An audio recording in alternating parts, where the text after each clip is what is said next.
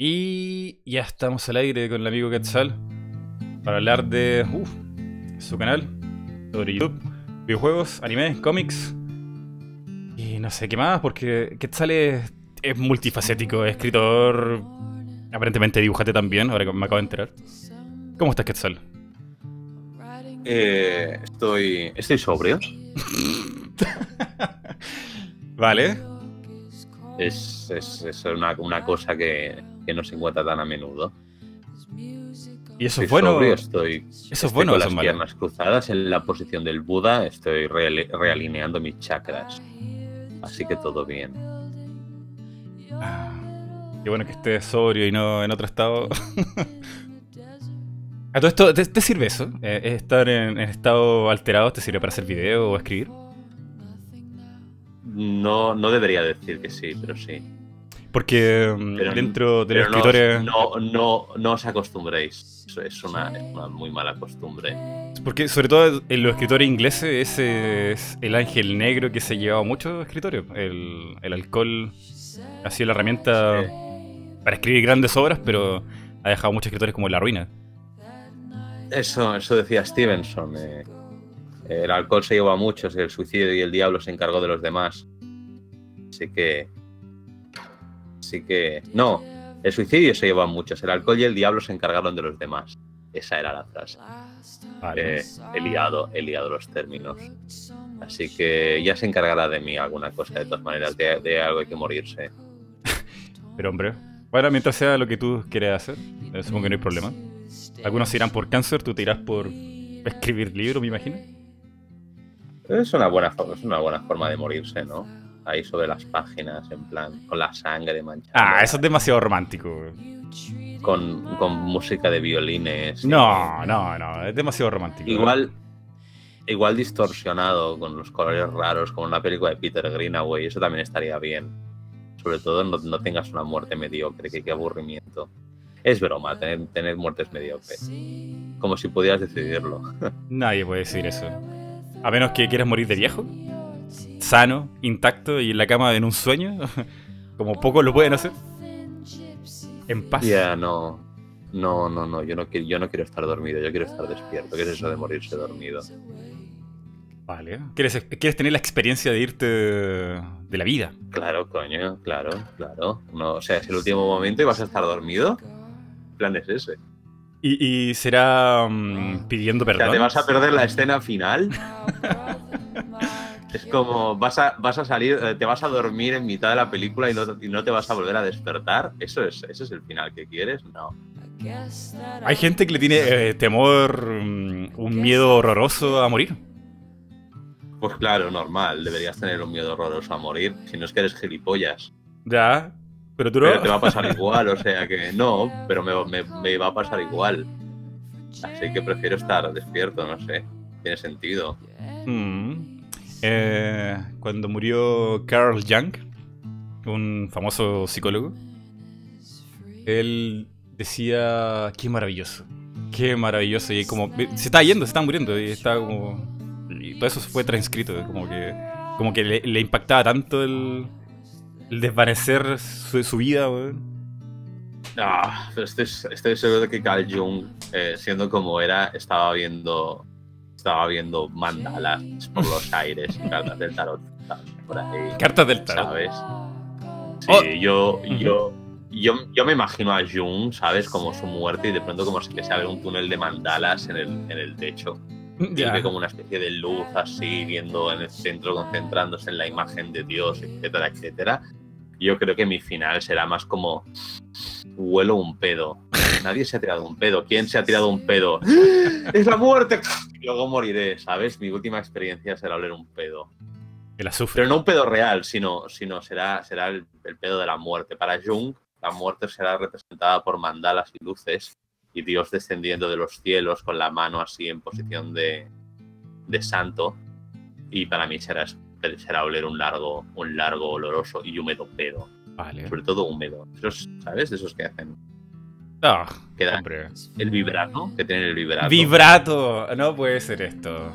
Un pedo con Exacto. vibrato, weón. Con Ahora- vibrato. Ahora, ha- hagamos trabajar a Quetzal, ya que su cretilla se le puede exigir eso. ¿Cómo sería la muerte del último videojugador, por así decirlo? ¿Cómo sería la muerte del último videojugador? Ajá. Eh, del último, a ver, ¿en, qué contexto? como tú quieras, como, no como, puta se, como tú puta se te ocurra, weón. Puede ser una cosa literaria, puede ser la muerte de las consolas, como tú mierda que se te ocurre. Hombre, yo imagino que el último videojugador sería realmente pues, el último humano sobre la Tierra, ¿no? en, un, en un momento en que, en que, digamos, los humanos nos hemos fusionado tanto con las, con las máquinas, nos hemos deshecho en ellas, en máquinas de realidad virtual, ¿sabes? Entonces nuestra carne empezaría como a fusionarse con las máquinas, irían absorbiéndonos. Y el último y el último videojugador estaría allí, sería como el último humano todavía conectado a su casco de realidad virtual sin poder salir.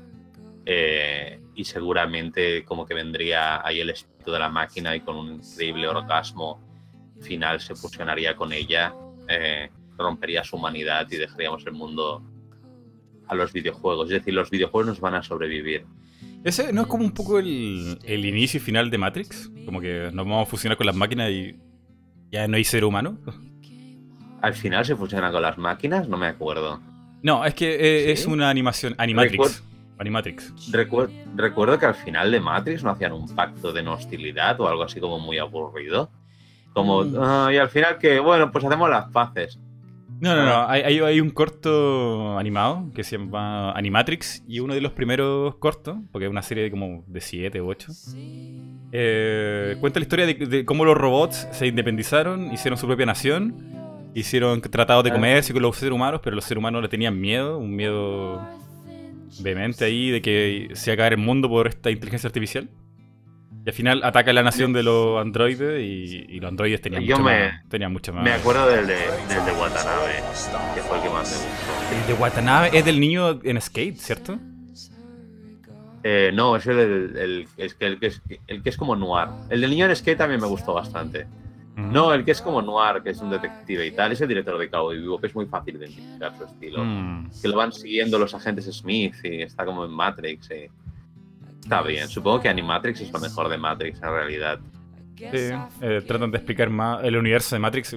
Vendría bien que eso no, no se hubiera detenido. No sé cómo le habría ido a todos esos cortos. demasiado caro me parece, pero supongo que estuvo bien, porque luego, luego llegaron las películas y nos lo arruinaron todo. Mm. Vale, eh, aquí tengo un montón de información porque hemos estado conversando con Quetzal como 20 minutos o quizá un poquito más sobre todo lo que hace en tu vida y tu canal. Y sería necesario tender a explicarle un poco a la gente que no te conozca, a la gente que podríamos recomendarle tu canal que te quisiera ver. Eh, ¿de, qué ¿De qué va tu canal, Quetzal? ¿Cuál, ¿Cuál sería la identidad que le pones tú en YouTube? ¿Qué te distingue de los demás? Pues, pues no sé. A mí hay una frase en Juego de Tronos que dice Tyrion Lannister, que le dicen ¿cuál es tu trabajo? Y él dice bebo y sé cosas. Y, y me gusta, es una, entonces, me gusta la idea, digo, voy a, voy a intentar hacer esto, beber y saber cosas. Y, y entonces, pues, hablo de cosas que sé o de, cosas que investigo también, no, no, no, no se nace sabido, hay que documentarlo todo. Pero hago vídeos varios sobre... Generalmente sobre lo que me apetezca es aquella semana. Eh, pero hablo de, sobre todo de cine, de, de filosofía, historia, política, videojuegos, un, un, un poquito de todo. Eh, y también hago vídeos, vídeos de poesía donde recito, recito poemas que me gustan y que por H o por B puedo acompañar de vídeo, porque hay algunos que me gustan, pero no tengo vídeo para acompañarlos. Y, y nada, eh, eso, a, eso, a eso me dedico. Eh, la semana pasada hice un vídeo de historia sobre los orígenes de la publicidad otro cagándome en YouTube, pero si es un vídeo de rigor, todo youtuber tiene que tener un vídeo cagándose en YouTube. Yo no tenía uno, digo, creo que es mi momento. Eh, y la anterior que hice, ya, ya, se me olvida, porque como hago uno a la semana, claro. como cuando lo termino, olvido lo que he hecho. En plan, igual me ha quedado bien, igual, ah, sí, el de Lovecraft y John Carpenter. Sí, si os gusta el cine de terror, ese no está mal y, y, y voy, voy haciendo. A veces, a veces los patrones me, me, me botan temas, en este caso. ¿Qué dicho El Carpenter. Quetzal tiene su canal, o sea, tiene su canal de Patreon, que ahí, por si quisieran apoyarlo, no está de más Claro. mencionarlo. Ahí, ahí, ahí se dona y lo, lo tengo que reestructurar. De hecho, esta semana tengo que preparar un vídeo sobre cómo voy a reestructurar el, el Patreon para motivar un poquito más a la gente a, a donar. A ver si las recompensas son un poquito más interesantes esta vez. Y nada, en ello, en ello estoy. Estoy preparando el vídeo sobre esto. Y luego además tengo, tengo que hacer un vídeo más para la semana porque uno de promoción no vale. Tengo que... Tengo, y, y estoy un poco atascado. Ahora quería hablar de Sorrentino, pero no sé si me atrevo con Paolo Sorrentino todavía. Ah, así que estoy, estoy, estoy todavía Vale. dilucidando qué voy a hacer este jueves. Hombre, eh, yo te comentaba fuera mm, del podcast que tu canal es un fenómeno raro en YouTube, muy raro, que sea fácilmente en, en inglés porque hay mucha más gente ahí, otro tipo de público, a veces más maduro que en, en- en español latino, que puede consumir Pero muchas cosas, pero- que, que las cosas van más allá de anime, videojuegos y sería, y como que las mezclas no se hacen muy muy extensas, como, no sé, eh, anime y cine, videojuegos y ciencia, videojuegos y finanza. Como que la gente no, no es muy permeable en español para ver contenido mixto. Y tú eres súper permeable, tienes un- una mezcolanza ahí de cosas. Y, lo, mejor de todo es que tu contenido no, no es fácil de digerir en el sentido que es súper denso, que, que tienes sustancia. Eh, no es que tú trates de acaparar el tema del- de la semana o, de- o del día, porque hoy se hace videos de un día, como para tratar de veces- generar visitas. A veces, a veces tengo la tentación de hacerlo, pero cuando lo hago no, no sale bien. Eh, Hice un vídeo sobre Fortnite. Sí, de eso vamos a hablar, de eso vamos a hablar. Tranquilo, aguántame ahí. Pero lo que te decía, Mm, eh, mm. Pensado totalmente para manipular el, el, el, el El algoritmo. Y no funcionó. qué horror. no, pero, pero eh, eh, eh, tiene, tiene esa cualidad tu canal. O sea, mm, mira, a mí me pasa mucho que. Yo creo que a todo el mundo, pero.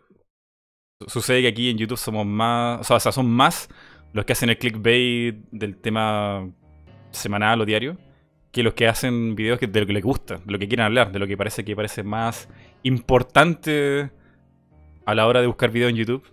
Y tú estás dentro de ese grupo. eh, no, no vas por algo digerible, procesado, listo para que den like y se suscriban, sino que tu camino va por otro lado.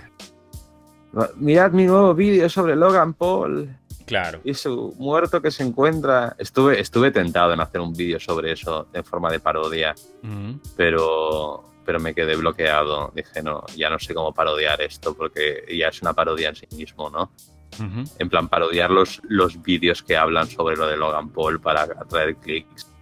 Atrayendo yo clics a la vez. Y bueno, ya lo hice con Fortnite, no funcionó. Tengo, tengo que. Esto no, es- esto no es un experimento que funcione con mi canal. Funciona. Mm. Bueno, eso tiene su pro y contra, ¿no? Una cosa es que te da ese carácter. Porque yo te veo así, como más importante sobre otros tipos de video en YouTube. Y lo otro es que se te puede venir abajo el canal porque tenga pocas visitas. Mm, Por ahora va, va tirando, no me, no me puedo quejar de las, de las visitas. No, no aspiraba. Ya, yo ya sé que soy, soy de nicho. Siempre.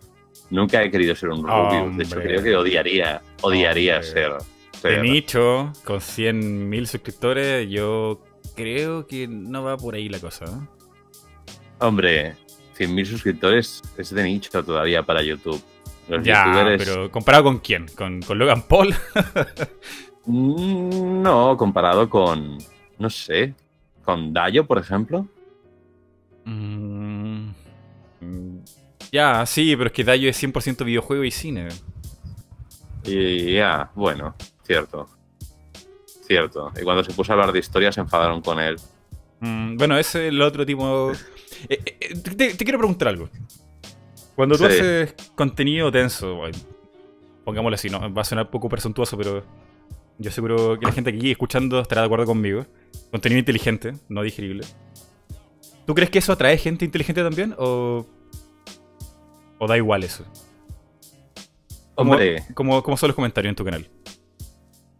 En general, bien. En general, no, no tengo muchos problemas con la sección de comentarios. La, la gente, en gen- a ver, siempre hay gilipollas, ¿no? Eh, es inevitable, es YouTube. Pero en, pero en general, en general creo que he atraído a un público bien, respetuoso. Eh, siempre se cuela algún capullo, eso es inevitable. Claro. Pero no, no me, no me, no me quejo en particular. Creo que sí, creo que he atraído a gente en general bastante, bastante eh, decente. Se montan debates a veces, en, en- no, obviamente no leo todos los comentarios y todos los debates, pero a veces voy mirando lo que se comenta y no, no sé, no... No es que suela leer mucho las secciones de comentarios de YouTube, obviamente el- las de mi canal sí, así que no, no puedo compararme con otros canales pero a veces me asomo para mirar cómo va en otros canales y creo que más o menos sección de comentarios. Así Vale, que pero, no, pero no es algo que, tú estés buscando, ¿no? No, no es tu intención, es simplemente. O no sé, puede ser que sí. ¿Tu intención es hacer lo que a ti te gusta o tratas de buscar ahí el. Ah, aquí le di. Va en los, funcionando. en los comentarios. Sí. Si me algo. sugieren cosas, en general no, no, no va a funcionar. Oye, haz un vídeo sobre X. Nah, no lo voy a hacer. Eh, es más, la, la mejor manera de conseguir que alguien no haga un vídeo sobre algo es pedirle que haga un vídeo sobre algo. Mm. El otro día no sé quién me comentó, haz un vídeo sobre tal. Y yo me quedé y dije, buena idea, no lo voy a hacer. Eh, solo porque me lo has pedido. Eh, pero. Pero. Ah, o tal vez sí. No me acuerdo. Seguramente lo acabé haciendo, porque cuando leí el tema dije, eso es un vídeo para el futuro. eh, para un futuro. Eh, pero ya de hecho ni siquiera sé de qué va a ir el siguiente vídeo. Quería hablar sobre Paolo Sorrentino, pero uff, ¿por dónde Vale. empiezo? No sé por dónde empezar. Eh. Así que así que me buscaré un tema más sencillo. Vale, vale. Ah, Y ahora, sobre los videojuegos, ¿por qué? Bueno, está dentro de las cosas que a ti te gustan, eh, los videojuegos, la literatura, el cine, un poco de político ahí entre medio. Pero sobre los videojuegos, ¿qué, te- qué te parece esto de... Bueno, no, no- no sé cuál será tu intención hablar de los videojuegos en verdad. ¿Cuál, cuál es la intención? ¿Cómo, cómo haces el megamix en tu canal con los videojuegos y literatura y todo lo que haces tú? ¿Cómo, em, cómo la eh, mezclas? eh, eh, ¿Cómo, la, ¿Cómo lo mezclo? Quiero decir, ¿cómo decido qué tema toca? En plan, una semana videojuegos y otra literatura. No, no, no, no, no, no, no, no como no, no en el esquema, sino digamos, Dayo cuando habla de videojuegos habla de cine, habla de su narrativa. ¿Cómo lo haces tú? ¿Desde qué enfoque lo Hablar haces? de, la, hablar de la narrativa siempre. Siempre. Porque es lo, es, lo, es lo único de lo que sé hablar. O sea, yo no, no tengo mucha idea sobre, sobre si los megabits siguen el no sé qué, o si el- la cosa técnica, o si en los juegos de lucha haces un cancel o haces un parry. Yo no tengo ni puta idea. No sé lo que es un cancel. ¿vale? Sé lo que es un fatality, porque hay una buena narrativa, ¿no?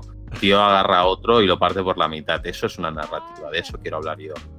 Eh, no de los comandos para hacer el fatality. Así que, así que si no tienen narrativa, difícil que hables sobre ellos. Muy difícil. Vale. Hice una excepción, por supuesto, con Fortnite, porque agarré y me inventé una narrativa. Dije, no sé si la tiene, pero me la voy a inventar.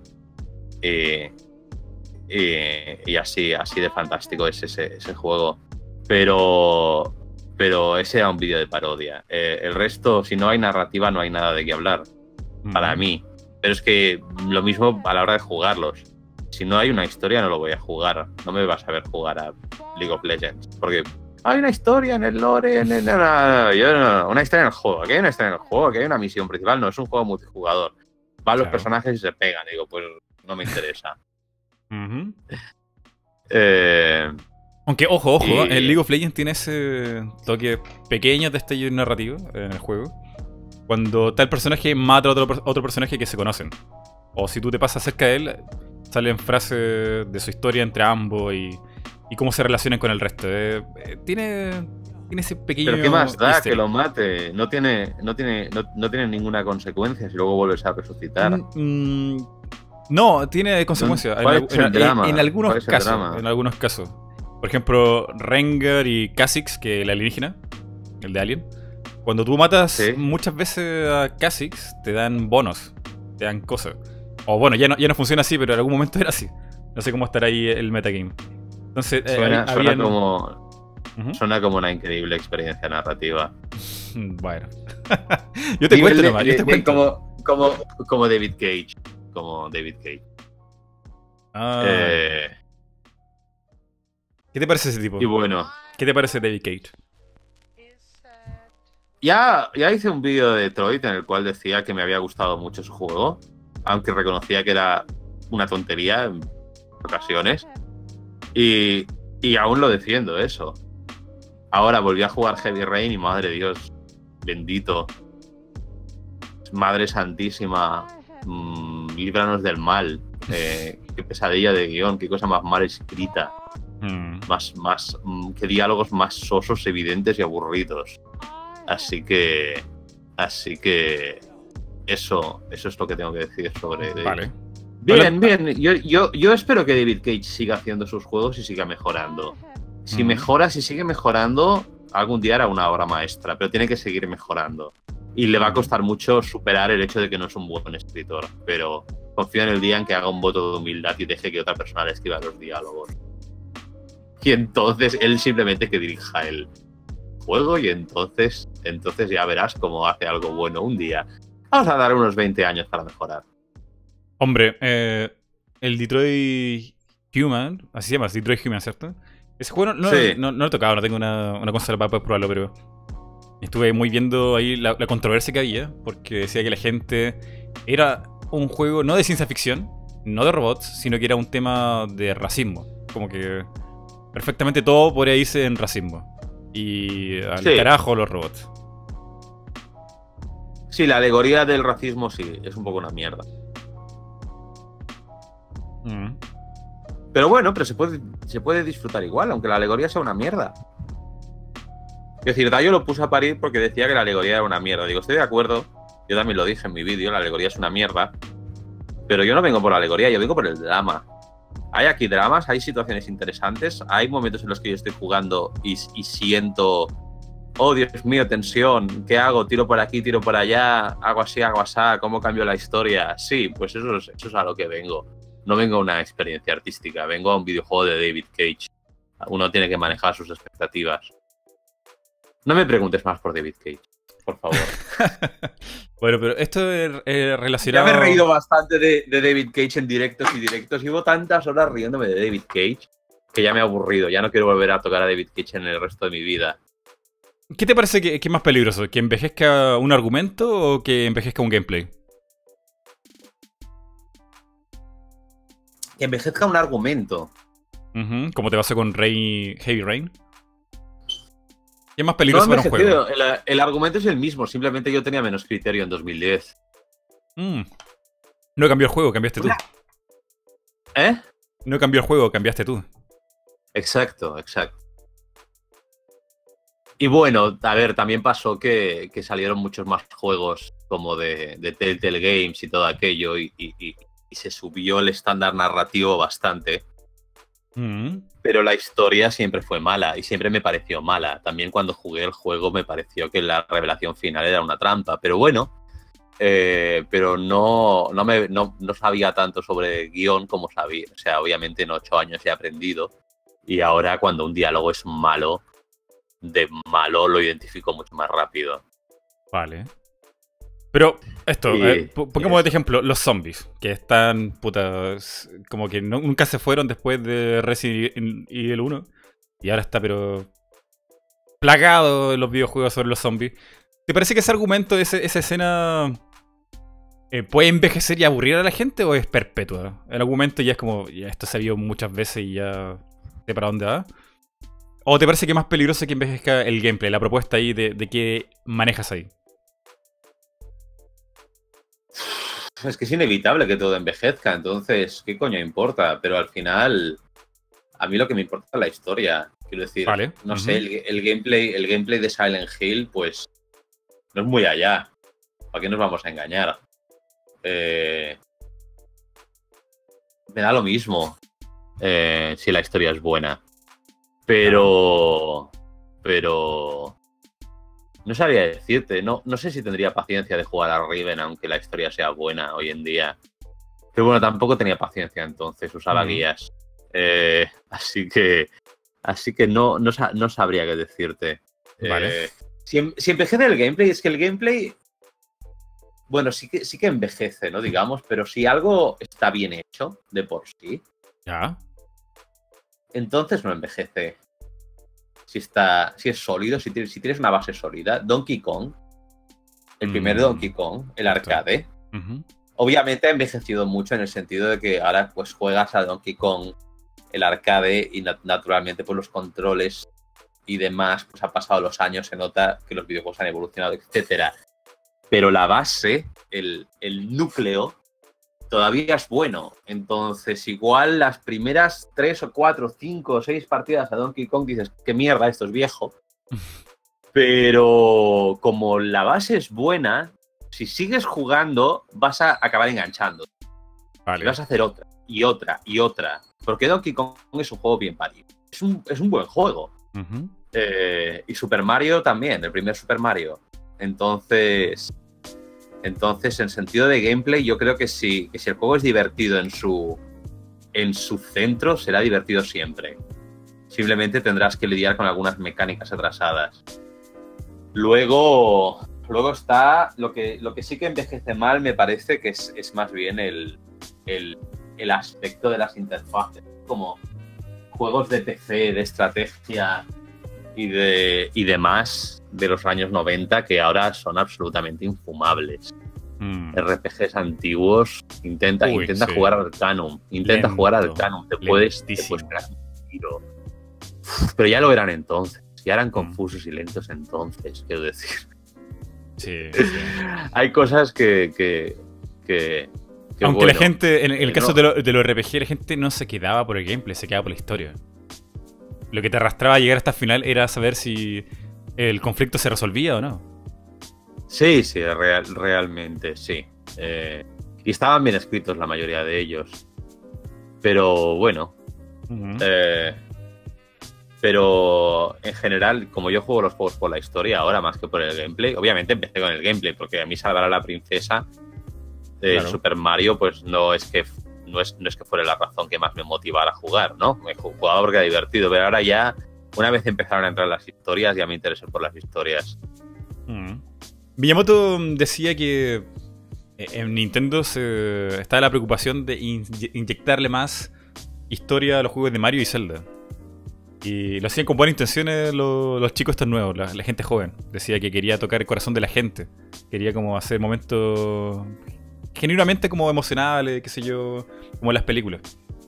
Y aunque Miyamoto Ajá. entendía la intención de estos desarrolladores jóvenes, le decía que al final del día, cuando tú terminas el juego, cuando ya lo pasaste y todo esto, y te sientas a, a recordar un juego, tú no te quedas con la cinemática, con la explosión, con el beso, con, no sé, todas estas cosas que están dentro del juego y que son como parte de la narrativa.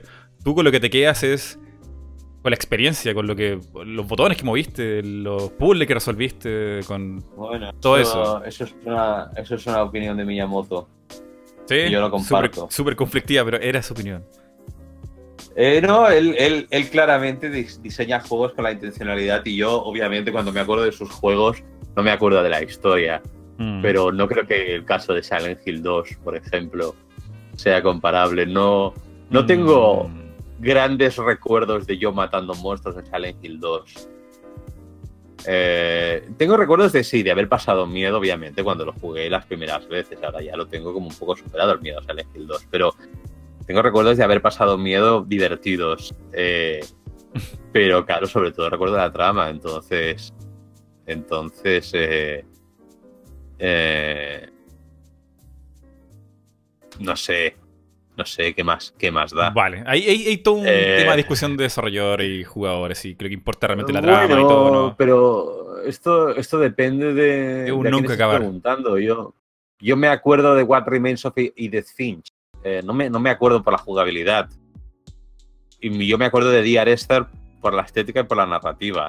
Ujú. eh, porque básicamente camino. Entonces, yo supongo que a Miyamoto pues no le interesan los walking simulators, pero a mí me encantan. Ujú. Eh, yo me, me- me los como con patatas, todos los walking simulators. Eh, ese es un título despectivo que les, que, le ha- que les han dado, pero Ah, es despectivo. fin. Yo, yo pensé que ese era el género, weón. No, no. de verdad no, pensé no, que era el género. Oh, qué mal. ¿Y cómo, un- cómo- cómo se llama el género? Es un ¿Cómo Walking Simulator. Pero. No. Eh, es, es un término despectivo que ha sido abrazado. Ah, vale. ¿Sabes? Así empezaba como término despectivo y luego fue como, va- ¿sabes qué? Pues sí, es un walking simulator, you. ¿Sabes? Y, y se quedó como walking simulator como, como, pero no, es un término despectivo, obviamente era irónico. Pero al final la gente lo, lo- a mí me gusta el término, aunque sea despectivo y aunque suene despectivo, Ujú. eh, todos los términos que han intentado, o aventura narrativa en primera persona, tercera persona, a- mm, experiencia narrativa jugable, interactiva, eh, Walking Simulator al final es, es, es lo que pega mejor. Eh, acéptalo y vamos a caminar, disfrutemos de caminar, aceptemos que vamos a caminar. Eh, y, y a mí ya me, a mí ya me vale. Eh,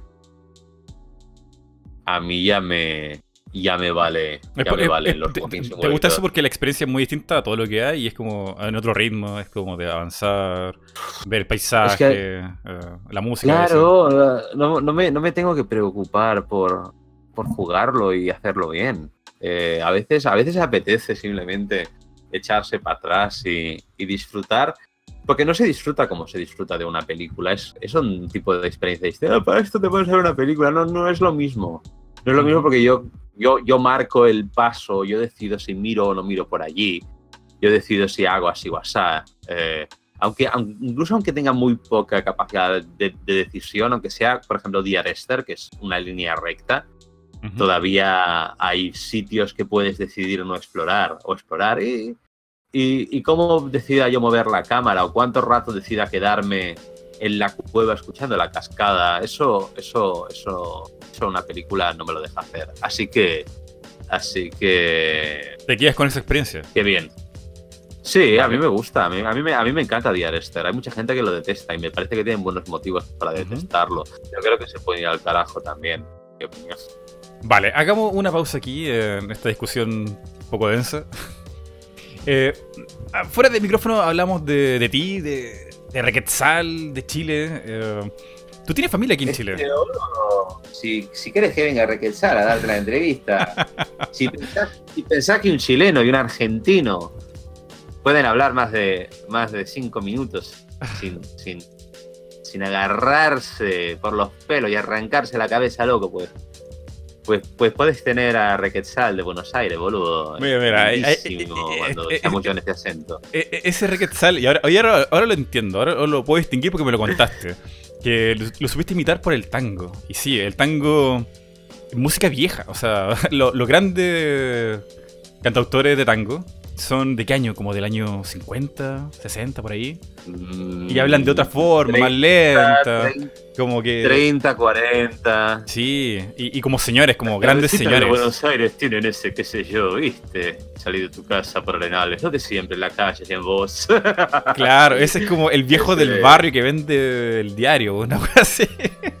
Porque el argentino Sí, ha cambiado, alguien- habla más rápido. alguien, alguien me dijo, hablas, ar- hablas con acento argentino, pero suenas como mi abuelo. Sí, sí, así mismo. Y es por- es por esa sí, influencia. eh, sí. Eh, claro, no, sí, yo es que, claro, las- los, los acentos argentinos que he escuchado pues son eh, Roberto Goyeneche, Susana Rinaldi, Adriana Varela, eh, obviamente, obviamente Carlos Gardel, eh, eh, Cardo, todos- Gardel. Sí. todas, eh, ¿cómo se llama este otro? No me está saliendo. Calma, calma, ya va a Este ser. Ed- Edmundo Rivero, es Edmundo. Rivero. Claro, Eh, son, esos, esos- esos- son de la vieja escuela. Ya, y son de la, la vieja, escuela. Y, Sí, y- sí, sí. y Yo cuando, cuando fui a Buenos Aires estuve muy, muy decepcionado con, No, con, el, no. con el sucio trato turístico que recibe el tango y me tenía que buscar Oh. sitios muy especialitos para ver un puto tango de verdad que finalmente lo encontré, ¿eh? Pero, pero maldita sea, mm, argentinos, un poco más de tango y un poco menos de... No, no, no, es que, es que los argentinos están en otra onda ahora. Ahora es cumbia, la cumbia villera, es como lo, lo que suena eh, en los clubs, ¿no? Ahora el tango realmente es para tu padre o abuelo, eh, otro público. Ya, pero a mí, me, a mí es que me gustan las letras. Sí, eh, eso quería preguntar. ¿Sabes que el tango tiene una Eh. cosa muy particular que es que puede llorar, reír en la misma canción y es como el... eh, ¿Cómo? Eh, eh, ese expresar emociones como tan contradictorias en el tango es como súper loco. Bueno, eh, tiene, tiene sentido del humor, Tiene mucho drama. tiene, tiene mucho drama, mucha mala leche. eh, eh, también también tiene, tiene bastante dimensión social, es muy, muy pesimista, muy oscuro.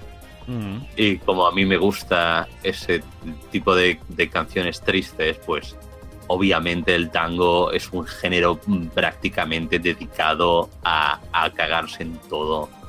Eh, La bohemia. eh, y, a, y, a, y, a, y a- y a recrearse un poco en, en la sordidez de, de los barrios bajos y del mundo criminal. Eh, muchos tangos con asesinatos y, y, demás. Muy peliculero. No sé si tan peliculeros. Me, pa- ¿Cómo me que parece no? que pro- es toda una historia. De principio a fin una historia. probablemente, proba- probablemente muchos, muchos de los casos de, de asesinatos que narra el tango se basen en hechos reales. Wow. Eh, bueno, a fin, a fin de cuentas, la mayoría de veces son, ¿sabes? Eh, cuando, cuando se trata de asesinatos suelen ser maridos cornudos eh, apuñalando a sus, a, sus, a sus novias y cosas así muy misóginas. Eh, y luego entregándose a la policía después de haberles arrancado el corazón al amante y todo ese tipo de movidas. Pero bien, bien, muy, muy, muy educativo todo, muy educativo. Eh, Mm. en, en todo caso, esos, esos los de crímenes no son, no son mis favoritos. Me gustan más los de los de los de melancolía, ¿no? El último organito, ese, rollo que se llama Homero Manzi, ese, ese tipo de ese tipo de cosas me gustan más. Eh, como empezaba ese tango. Las ruedas embarradas del último organito vendrán desde la tarde buscando el arrabal con un caballo con un caballo flaco, un rengo y un monito y un coro de muchachas vestidas de percal. Eh. Bueno, da igual, no, no, no. No, pero eh, te, te entiendo. La entrada- bueno, bueno, da igual, es, es muy, muy, muy poético. Es el como y, y, y- molerá tangos para que llore el ciego, el ciego inconsolable del verso de Carriego que fuma, fuma y fuma sentado en el umbral. Ese es uno de mis tangos favoritos. eh. Mm. Eh, también hay algunos bastante alcohólicos. ¿no? Eh, Es, es muy mucho drama. Sí, sí, el tango no La- tiene drama, no es la- interesante. la, última, la última curda que decía: Cerrame el ventanal que arrastra al sol su lento caracol de sueño. ¿No ves que vengo de un país que está de olvido y siempre gris tras el alcohol? Uy, Mm. me están dando ganas de, escuchar tangos. En fin. Eh, pero ah, ah, ah, detengámonos en eso. Eh, el tango, ¿qué, qué te parece de gente? ¿Qué tipo de público o, o nación puede crear el tango? Gente que le gusta escuchar tan, tan lindas letras, weón. Y que parece casi como recital de poema, ¿no? No es tanto musical, sino como. Eso, como literario. Bueno, es que la mayoría de, de letristas del tango estaban, estaban formados en, en la poesía. Mm. Entonces. Gente muy culta. entonces- Mm, Hombre, si lo comparas con la cumbia o el reggaetón. eh, Es que, es que yo no sabría decirte hasta. hasta- no, no, no sabría decirte porque no sé si habían estudiado o no. ajá. Supongo que la mayoría, por cómo escriben, supongo que serían gente culta y leída. Ah, no, no, no. Pero- Yo, yo- yo te lo digo en el, en el fondo superficial, onda. Esta gente. es que Pero- eran verdaderos señores, caballeros de terno y corbata y tango. No, Eh, ¿Cómo decir? te- No, no sabría decirte, no sabría decirte qué formación tenía Enrique Santos Discépolo, Enrique Santos Discépolo, Celedonio Flores, Romero Manzi, que eran los que escribían las grandes letras. Supongo que debían haber estudiado. Hombre, la policía. Eh, pero siendo el tango como era una música popular. Y popular, no- qué locura. y no, hombre, pues claro, na- na- nació en los burdeles esa música. Entonces no sé en qué momento pasamos del- de lo popular a lo alto. eh, a, a- a- Mm. a, digamos, un, un poco más la sublimación y el tango convirtiéndose en alta cultura. eh, o, en, o en, bueno, alta cultura, bueno, Piazzolla y demás. y es- está un poco ahí en la frontera entre... O quizá en retrospectiva sería como más culto, ¿no? Eh, quizá en su momento era como lo más popular, lo, lo típico, no, no tiene ningún valor. Exacto, exacto. El pueblo iba a ver las obras de Shakespeare. Mm. Así que, así que, ¿por qué no iba a disfrutar el pueblo del tango? Eso su- suena, suena un poco raro pensarlo. Igual, igual no les gustaba, igual no le gustaba a nadie. Anda a saber tú. Y solo, y solo, y solo soy yo que me imagino que, que, Ujú. que el- que la gente le gustaba. Yo qué sé. Preguntad a los argentinos. Yo, yo no soy argentino, pero creo que a los abuelos les gusta. Así que Sí, sí. algo, algo, y- algo, algo queda. y sobre Chile. Mantened a vuestros abuelos, mantened a vuestros abuelos vivos. Escucha a tu abuelo, escucha a tu abuelo. Él escucha Eh, verdadera buena música. Coger a. mira, no, os voy a decir, argentinos, por favor. Esto es un mensaje, esto es una emergencia. Coged a vuestros abuelos y congeladlos. Congelado. Vale. Claro. Métanlo en el Y de aquí-. Y de aquí, no, y de aquí 200 años, cuando. Cuando de la cumbia se haya pasado a. a vete a saber qué, entonces los descongeláis y que os cuenten los tangos, ¿vale? Y entonces decís, vale, mensaje, tal, llevamos 200 años, vale, pues ahora tenemos que recuperar el tango. Tenemos- Y entonces, ya hostia, estaba de puta madre esto del tango. Sí, sí, sí, estaba muy bien. Dice, es mucho mejor que lo que escuchamos ahora en el, en el, en el año 2278, que será como... ¿No? Alguna, vete a saber, ¿no? Alguna... Algún, será como, es, es, mucho, es mucho mejor que escuchar a las gallinas, ¿eh? Hombre, hombre, eh, No, no. En, en Argentina y aquí en Chile pegó durante un tiempo el tango electrónico, una cosa media smooth jazz con tango, igual funcionaba. Sí, sí, sí, bueno, eh, a, veces, a veces hay que modernizar las cosas. Pia- Piazzolla era, era con- considerado un, un, un traidor por la vieja escuela, pero al final al final consiguió resucitar el tango durante los 60 y hasta bien entrados los 80. Ujú. Así que, así que bien por él. Si hace falta poner electrónica, yo no lo escucharé, pero si, hace, si la gente lo escucha, yo no lo escucharé. Pero a mí no sé si me convenceréis con el tango electrónico. Hombre, hombre, Mezclado con jazz eh, muy modernillo. Sobre todo si como si es cool jazz o smooth jazz o Mm. no smooth jazz, eso smooth jazz, no es smooth jazz. Entonces Suave. igual, igual, igual me enfado. Hombre, Eh, si, si hay que hacerle que la gente escuche tango a la fuerza, que sea con smooth jazz, porque el clásico clásico va a pensar la gente en su abuelo y, y como, esta es la música que escuchaba mi abuelo. Ya, pero smooth jazz es como Kenny G, o sea, entonces mejor que no es, mejor escuchad cumbia, ¿sabes? La cumbia del otaku. La cumbia del otaku, no la he escuchado. Es- Escuchad la cumbia del novio otaku. ¿No has escuchado la cumbia No, del no, novio no, otaku? no, por favor, me- no, me- quiero me- saber que esa cosa existe, güey. Por favor, no pasamos. Es, es, es, es, es, es mejor que te lo ahorres, créeme. Ah, Yo no he vuelto a ser el mismo. He visto, he visto cosas. hombre, hombre, hombre. visto cosas. Te quiero preguntar, eh, ¿tienes historia con Argentina? Porque te gusta toda esta cosa literaria, me imagino, por la literatura. Y Chile, tienes familia en Chile y, y- y eres un conocedor de Chile. ¿Me puedes contar de eso? Pues sí, tengo, tengo familia chilena. Mi tía, la hermana de mi padre, que se fue a vivir a Chile, se casó con un chileno, tuvo dos hijos y luego vino a España, luego otra vez a Chile y en fin.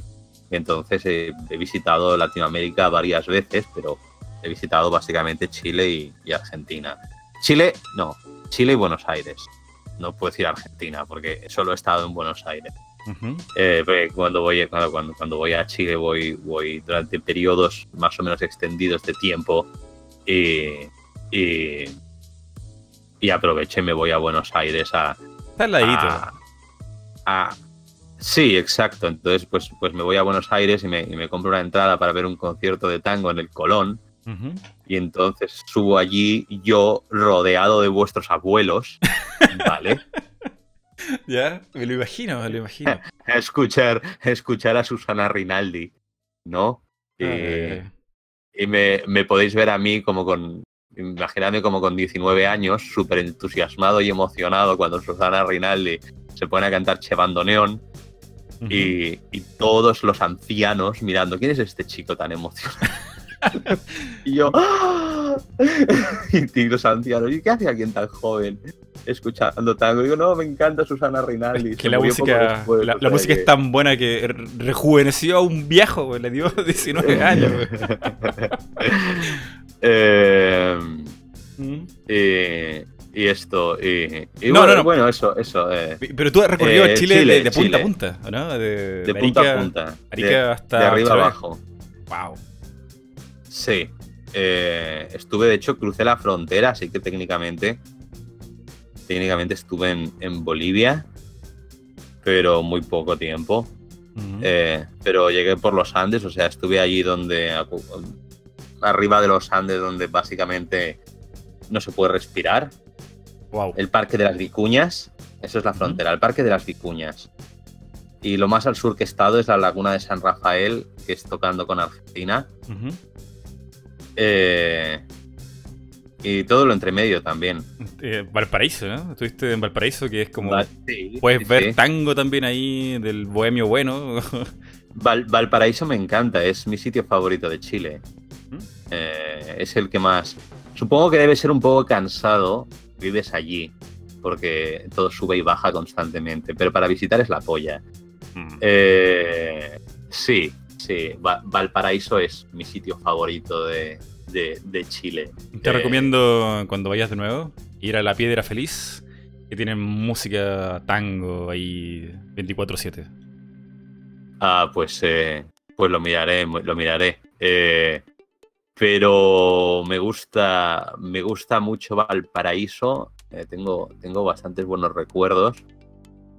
Pero he estado otro sitio que, bueno, tengo realmente buenos recuerdos de, de todas las zonas, porque la verdad es que Chile es bien hermoso. Chiloé me, me impresionó bastante, porque parecía un poco Un señor de la tenía. Exacto, tiene un poco esa mística. Un poco. Un poco como una especie de mística bretona, pero de pronto en Latinoamérica, ¿sabes? Mm. Es como que llegas allí, estás en un clima y de pronto estás en esta especie de microclima neblinoso.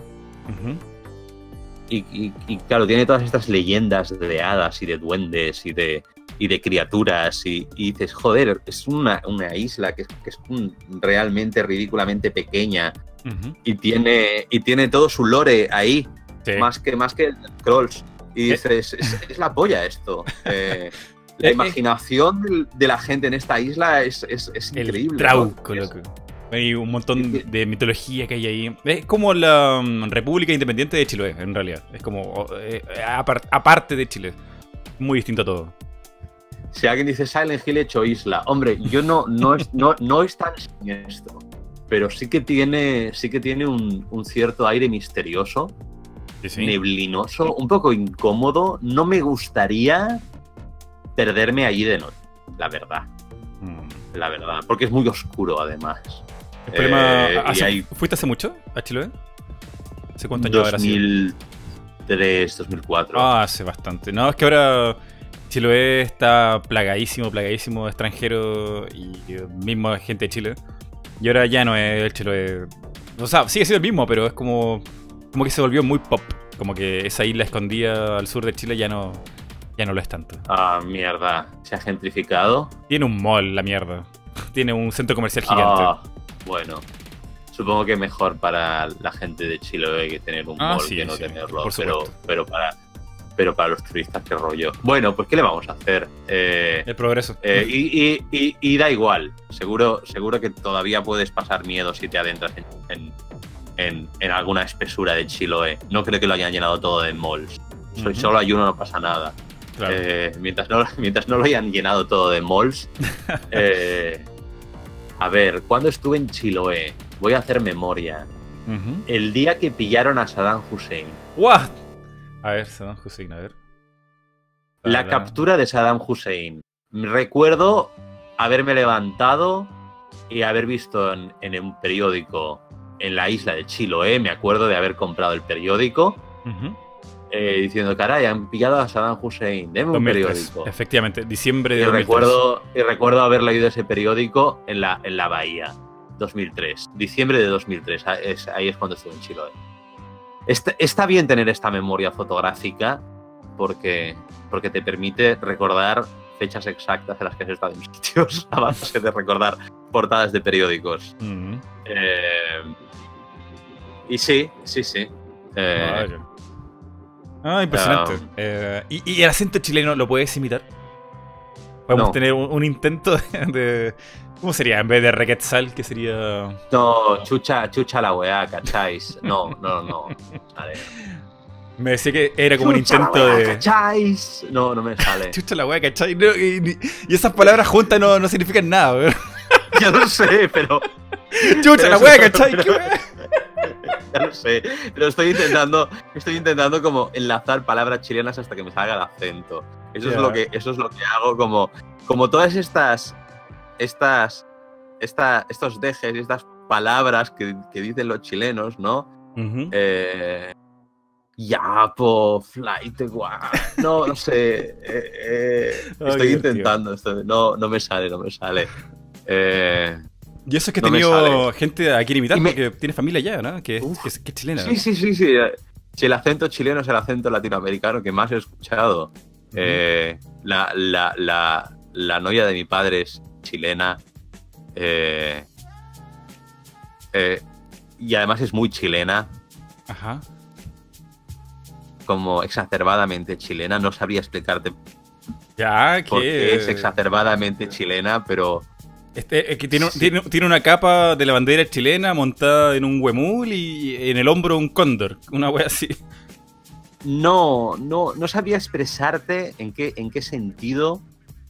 Eh, supongo que diría que siempre, siempre va, siempre que sale, os suele arreglarse bastante, Ya. ¿no?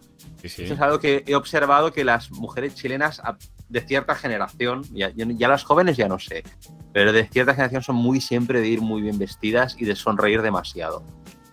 Vale, sí, eso es como ¿Sabes la, la March? Simpson de los 90. Eh, un poco, sí, pero esa, esa, esa tendencia a sonreír demasiado, el, el- el cliché de, de los, de, los, de los chilenos, me parece, lo leí por ahí, eh, me enteré el, el otro día, es de, es de, es de, el, el negativo, digamos que hay clichés positivos y negativos. Ah, El cliché negativo de los chilenos es que, es que leí, no te ofendas, es que tienen como doble cara, como que te sonríen y luego te, te la clavan. Ah, sí, eh, chaqueteo.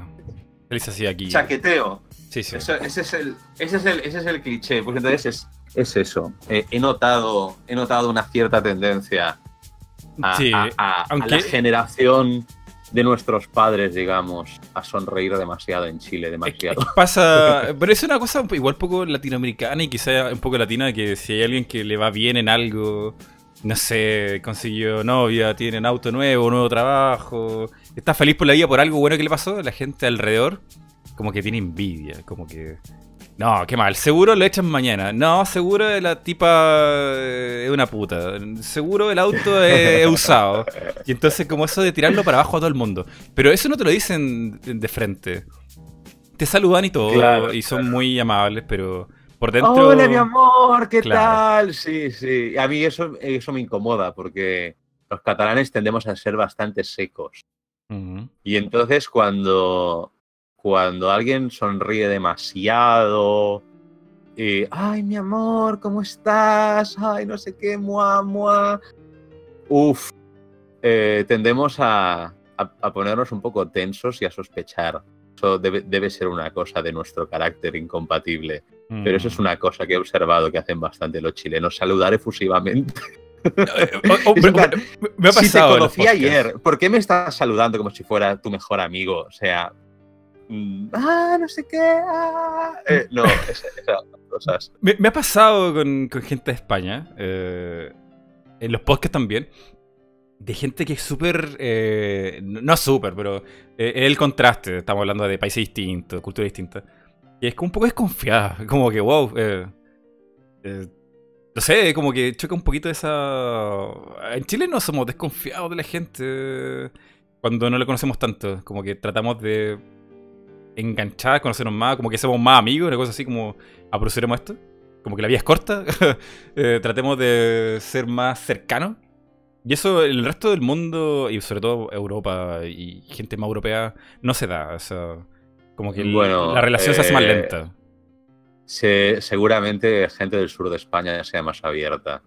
Yo, yo he sido, he sido tejido un poco en el, en el, en el, en otro, en otro carácter, un poco más afrancesado, un poco más borde. Ojalá ser más majo, pero lo siento, no. Pero bueno, por lo menos, por lo menos eh, no se me acusará de hipócrita. Suelo No, decir lo que no. pienso. Eh, no suelo, ah, ¿qué tal? Sonreír mucho, no, no es mi estilo. Eh, Ujú. Pero bueno, da igual, yo no soy ningún ejemplo a seguir como persona sociable. No, no sigáis. No, No sigáis pero, pero para, que, consejos. para que se entienda que si tienes ese contacto con algún chileno y la gente que nos está escuchando aquí en el chat, eh, es una cosa, no sé, espontánea, no, no es que sea de interesado o, o falso, qué sé yo, eh, simplemente como saludamos acá. Muy bien, muy bien. Eh, pues eso, cuando veáis un español, si saludáis muy efusivamente, por lo menos uno del norte pensará, uy, este ya está buscando algo. No, pero, pero- pero lo he visto. eh, de hecho, eh, en algún verano en mi casa llegó un chico de España, mm, no sé, de intercambio, no sé qué mierda, de universidad.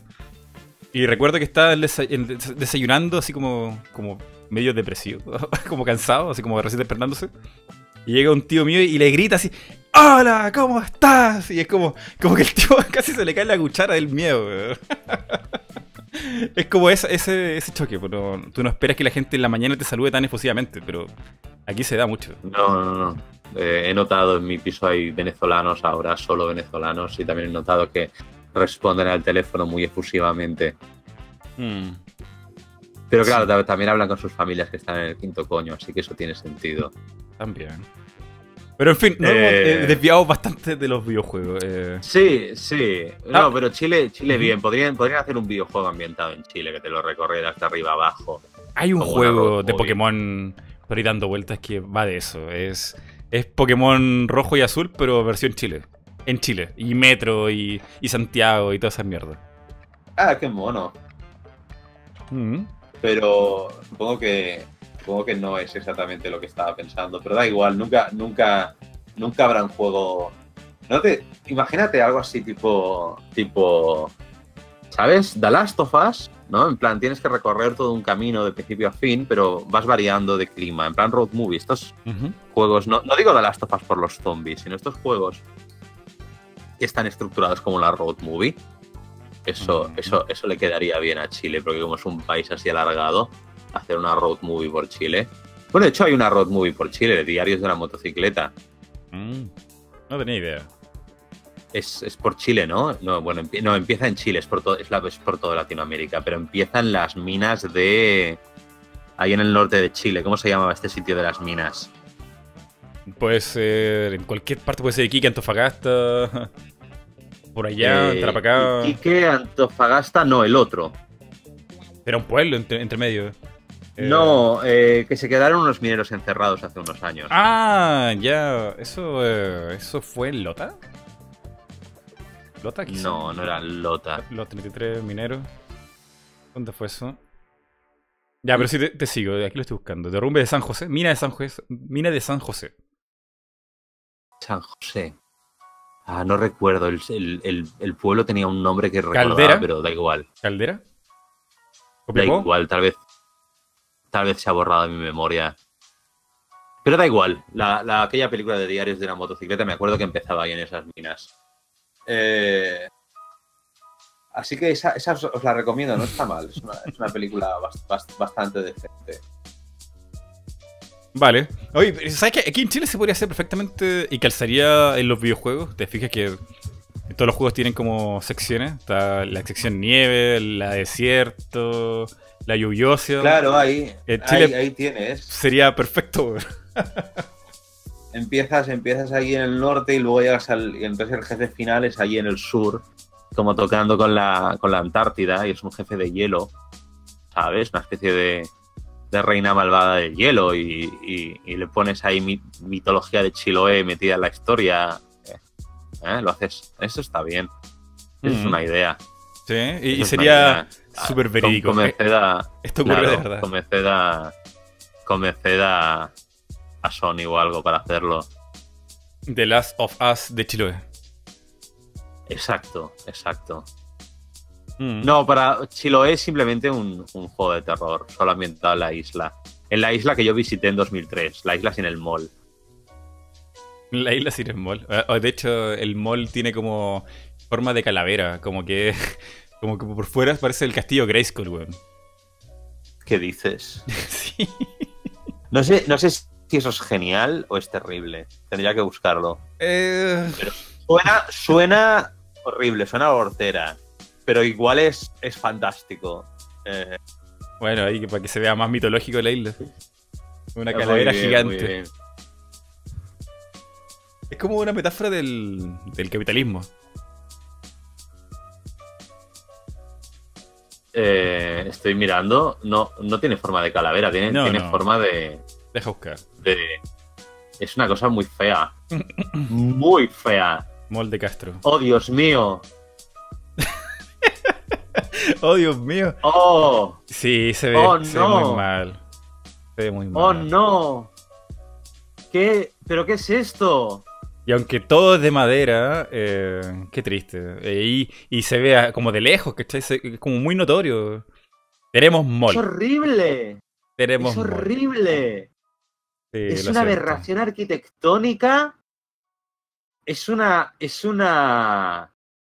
Oh, Dios mío, cómo arruina el paisaje. Qué cosa más fea. No tiene absolutamente ninguna discreción. Está puesto ahí como un gigantesco armatoste. Y que no tiene nada que ver con No. Chiloé, Dios mío. Nada, nada, nada. no, nada. es, es horroroso. ¿Te imaginas Está- un mall que se no ve sé. palafitos? no, se, no se mezcla nada bien con la arquitectura ni con el color. Ni con el lugar. No hace, ni- no hace. Por lo menos es de madera, pero empeora el paisaje con creces. Sí, sí. lo sí. empeora mucho. Lo empeora terriblemente. Qué lástima. Qué, qué- Mm. Dios mío, coged un bazooka reventar eso. Es como. Hay, hay, hay, hay aberraciones arquitectónicas y, y satánicas que yo creo que. que. que me gusta, me gusta que veo, veo montajes como con la, el Chiloé con la nave de Distrito 9, Chiloé con, con, con el castillo ambulante. Eh, eh, qué cosa más horrenda. Es triste. Ay, no. La gente hizo Sí, una sí. campaña para que se evitara la construcción porque sentían que era como demasiado notorio. Como que la civilización había llegado ya y no tiene sentido tener esa cuestión ahí. Eh, eh, El diseño estaba malo, a la gente no le gustó. Hubiera sido bonito un mall en Palafito, me lo imagino. En el puerto ahí. Quedaría bastante bien, pero no. A ver, es, es difícil construir un mall aquí, pero no sé, tal vez subterráneo, tal vez, no sé, algo, algo un poquito menos notorio que no estropee toda la entrada a la ciudad. Mm, Qué cosa más fea, sí. qué aberración. Pero bueno, Eh, ahora puedes comer McDonald's ahí. qué Seguro bien. que sí. Pero, ¿y si, y si quiero comer curanto, qué? Tienes el resto del, pu- del puerto. No, Madre Dios, triste, triste por, por el mall, pero. ¿Qué le vamos a hacer? No se puede impedir el progreso de la Bueno. gente. Pero supongo que la gente necesita puestos de trabajo, etcétera. Sí, o a gente le dio mucho trabajo a la gente por un tiempo. Eh, no, o- pues seguro, pero, pero hace falta que sea tan horrible, hace falta que sea tan feo. sí, Hace falta construirlo justo ahí encima y no, y no construirlo, no sé, a, un- a unos 500 metros de, de las afueras para que no se vea desde la entrada, ¿sabes? Mm. No sé, ideas, ideas mías. No, no, había que construirlo justo al lado de la iglesia. Madre de Dios. Ah. Sí, la, la gente está Eh. igual de enojada que ti. Eh, no, no, no ayuda al panorama ver eso tan grande ahí, imponiéndose en todo Castro. Y que no es representativo de nada. Es triste. Bueno, bueno, ¿qué le vamos a hacer? Eh, Así que ya quedas advertido cuando vuelvas allá. muy bien, ya, ya sé que me voy a, a decepcionar con el mall. Es como, es como la torre de Montparnasse, en que está en París. Cada vez que la veo es como, Dios, ¿por qué existes? ¿Por qué te han construido? Yo cuando, cuando vivía en París eh, estaba con una señora que estaba, estaba loca. Bueno, lo sigue estando, está loca perdida. Y, y tenía la teoría de que la torre de Montparnasse era una conspiración de Estados ¿Qué? Unidos contra? Israel para afear París. Para afear París. eh, porque le tienen celos de lo bonita que es. What? Y digo, ¿estás segura de que han construido una torre solamente para afear el paisaje? En plan, con la intención de afear el paisaje. Lo, lo parece, pero no sé si es una conspiración de la CIA.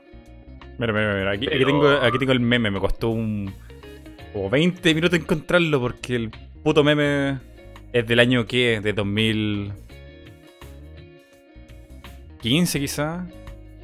No, ahí hay más. Qué terrible. ¿Qué es esto? Bueno, aquí te lo voy a mandar en Discord y lo voy poniendo en pantalla. Es como una nave espacial gigante. ¿Qué, qué mierda es esto? Esa es, esa es la, ya lo he visto, la, la nave de Distrito 9, de la película Distrito 9. Mm. Es una película que está bastante bien. Ese no del tipo que se transforma en un camarón. Eh, no se transforma nadie en un camarón, pero los, los alienígenas sí, parecen como langostas. Qué horror.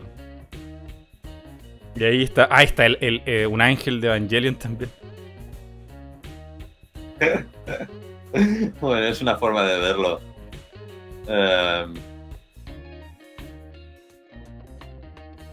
Pero bueno, eh, de videojuegos. Hablemos de videojuegos. Eh, puta, es- es fácil distraerse con. Con Quetzal, loco. Tiene, tiene material para todo. bueno, pero además hemos hablado de Chile, que ya no, no hablo casi nunca de Chile. Ah, está bien. Aquí está. El castillo Grayskull de He-Man. Es tal cual. Es una construcción ho- horrenda encima de Chiloé. Y al A lado mí, de la me, iglesia. a- a mí me gusta, a mí me gustaría más el castillo de Grayskull, la verdad. Me ¿Qué, gustaría mucho ¿Sería más, como la isla maldita? Sí, me gusta más, me gusta mucho más. Tendría sobre, que haberlo hecho así. sobre eso, eh, ¿qué, qué, qué tanto hay de cierto que los artistas, poetas, sobre todo los poetas, tienen como la fama de estar malditos, como de depresivos, de vidas de mala muerte, de malos trabajos y, y andar Sí, ahí. de hecho, de hecho la, la media, la media de edad de muerte de los poetas son los 63 años. No, y muere joven. Sí, sí, sí, es, es, es una profesión de riesgo y no, y no, no descuentan impuestos ni nada. Eh, no sabría decirte, la verdad es que la mayoría de poetas que he conocido son gente de mala vida, de mal vivir. Pero no sabría decirte por qué. No, no entiendo la relación, Es como, no la entiendo. como la ponen como de una vida de alguien desgraciado incluso. Que cayó en desgracia. Igual es, igual es el, el- la retroalimentación de clichés de poetas malditos, ¿sabes? Ujú. En plan, en plan, gente que se pincha heroína porque William Barrow se pinchaba heroína, gente que se emborracha porque Bukowski se emborrachaba, gente que toma hachís porque Baudelaire tomaba hachís, y al final nos hemos creído tanto el mito del poeta maldito que lo hemos reproducido, o, o tal vez es que simplemente la, la poesía se mezcla bien con la mala vida, no, no sabría decirte, Ahí hay no un sabría juego. decirte. Y hablando de Baudelaire, creo que Eh, me, me lo no. recordaste. uno, uno de los mejores poemas jamás escritos fue, fue, fue escrito en una, en una prisión a oscuras. ¡Qué horror! Eh, ah, escrito de memoria durante, durante dos meses, pero no iba ni borracho ni nada. Y es uno de los poemas más bellos jamás escritos, que es el canto espiritual de San Juan de la Cruz. Ujú. Y, y ahí, y ahí, ahí está el, el, el, el, el señor, ¿no? Eh, yo pensaba, oh, debía estar paseando por el campo cuando escribió este. Yo, yo siempre me había imaginado a San Juan de la Cruz, ¿sabes? Como, como contemplando la grandeza de Dios en el amanecer mientras escribía el cántico espiritual. Y luego resulta que leí la historia del cántico espiritual y es que eh, la iglesia lo había encerrado, lo había encerrado en, en, en, un, en, un, en una celda sin apenas luz eh, durante meses. Y Vale, durante esos meses, para no volverse loco, se dedicó a es- a escribir poesía en su cabeza. vale. Y lo escribió de memoria. Y, y así es como fue escrito uno de los poemas más bellos jamás escritos. Así que, así que no sé si la mala vida tiene algo que ver, pero yo que sé, a San Juan de la Cruz le ayudó. Y lo hicieron santo. Ujú. Eso es, eso es lo que tiene. Te torturan en vida, pero luego cuando te mueres, pues ¿qué hacen? ¿Sabes? Es como. ¿Y cómo es este tío al que estuvimos jodiéndole toda la vida, persiguiéndole, sometiéndole frente de la Inquisición, etcétera, etcétera? ¿Qué, ¿Qué, tal? Bueno, pues vamos a hacerle un santo ahora que se ha muerto después de fastidiarle. Qué horror. Eh, ¿Eh? ¿Será que lo, bueno. lo, los poetas y los artistas en la búsqueda de tener una mejor vida y no la consiguen viviéndola? Tienen que proyectarla en este imaginario de una obra, una obra de teatro, un poema, que el mundo fuera así. Ojalá fuera de esta, de esta forma. ¿Será por eso? Bueno, no, está, no, es, no es tan amable ese poema, ¿eh? Mierda. Es un poema de amor, pero no es, no es. Yo no, yo no diría que es tan amable. Yo, digamos, en retrospectiva diría que tiene bastantes huevos. No, no deja de ser un poema erótico dedicado a Dios. Eh, lo cual, lo cual siempre, siempre es un poco sexy. Un eh, poema erótico dedicado a Dios, ese hay que buscarlo. Claro, es, es, eh, es, digamos, la comunión con Dios a través del erotismo. Mm. Eh, y Dios lo ha creado todo, por tanto Dios es, un, es una energía de amor y de unión. Sexual también. Eh, el lenguaje erótico es, es el lenguaje adecuado para aproximarse a la experiencia mística, según San Juan de la Cruz y Santa Teresa de Jesús, la, su amiga, la otra a la que también estuvieron jodiendo toda la vida de la Inquisición. Entonces, eh, pues, por ejemplo, pues Santa Teresa de Jesús se metía en una cueva, tenía alucinaciones eróticas. Joder. Eh, tenía espasmos y tenía visiones. Y, una de las famosas visiones de, Santa Teresa, bueno, la visión de Santa Teresa representada en el arte más a menudo es que llega el arcángel Gabriel con una, con una flecha y se la clava, la penetra con la flecha. Como una imagen evidentemente sexual. Y entonces ella escribe su poesía en torno a estas visiones. Son visiones eróticas.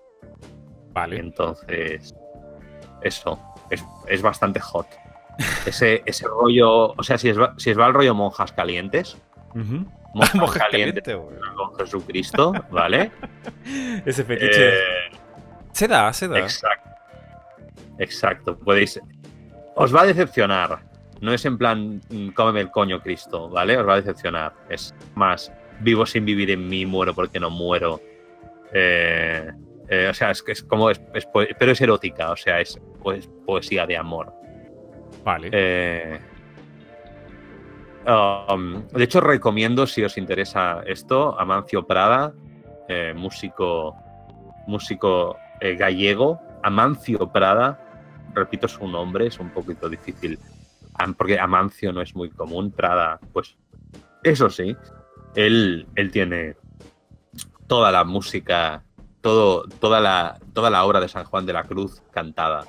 Vale. Así que, así que si queréis acceder a eso y os gusta la música un poco medieval, probadlo. Hombre, eh, estamos llegando ya al final del podcast. Se ha ido el tiempo volando, loco. Eh, Súper rápido. Mira, lo último que quiero que hagamos es leer aquí las preguntas de Twitter y con esto ya despedimos el podcast. ¿Te parece? ¿Una pregunta? ¿Dos preguntas? Lo me, que, me, parece, pero me, tienes que dar un segundo para ir al baño. Vale. Te oigo, llevo, llevo los cascos, simplemente vas a tener que hablar tú y yo no te voy a poder responder porque voy a estar meando. Ve, ve con tranquilidad y aquí la gente va a aprovechar de mandar más preguntas. Ve, ve, ve, ve, ve. No hay problema. Chicos, eh, la descripción de este streaming está la dirección de Twitter donde hay las preguntas. Y está acabo de ver y solamente hay dos preguntas. No puede ser esto posible. Eh, qué lástima, qué lástima que se desperdicie en Quetzal ahí. Así que nada más que hacer, vayan a Twitter y de hecho voy a poner aquí la dirección porque, porque hay que ponerla. En el chat también, por si no lo encontraron en la descripción. Aquí está la, la, ah, la dirección de Twitter. Vayan ahí. Y si no les funciona, porque no sé por qué no de repente no funciona el enlace de Twitter, vayan a mi cuenta de Twitter, mrenger, o Mighty Renger, y, pongan preguntas, pongan preguntas, porque, porque ya se nos va Quetzal. El tipo pasó volando. Muy interesante la conversación con Quetzal, muy distinto a todo lo que he tenido aquí en el canal. Estoy súper contento de tenerlo aquí. Ojalá tuviéramos más tiempo, pero el tiempo es escaso. Y sobre todo que la, la diferencia de tiempo entre España y, Chile es bastante. Seis horas, aquí son las cuatro y media. Allá de ese pasado las... Pasado las diez. Diez y media debe ser. A ver, a ver, voy a leer algunas preguntas aquí que están llegando en Twitter. Veo algunas más. A ver, a ver, a ver, preguntas, preguntas. Necesito preguntas. La pregunta de Santenchi, de Alioli Baby. O Numbla, la gran vaca cósmica. Solo tres preguntas, qué triste. Bueno, pues ya estoy listo para mis tres, mis tres preguntas. Muy bien. Aquí está, a ver.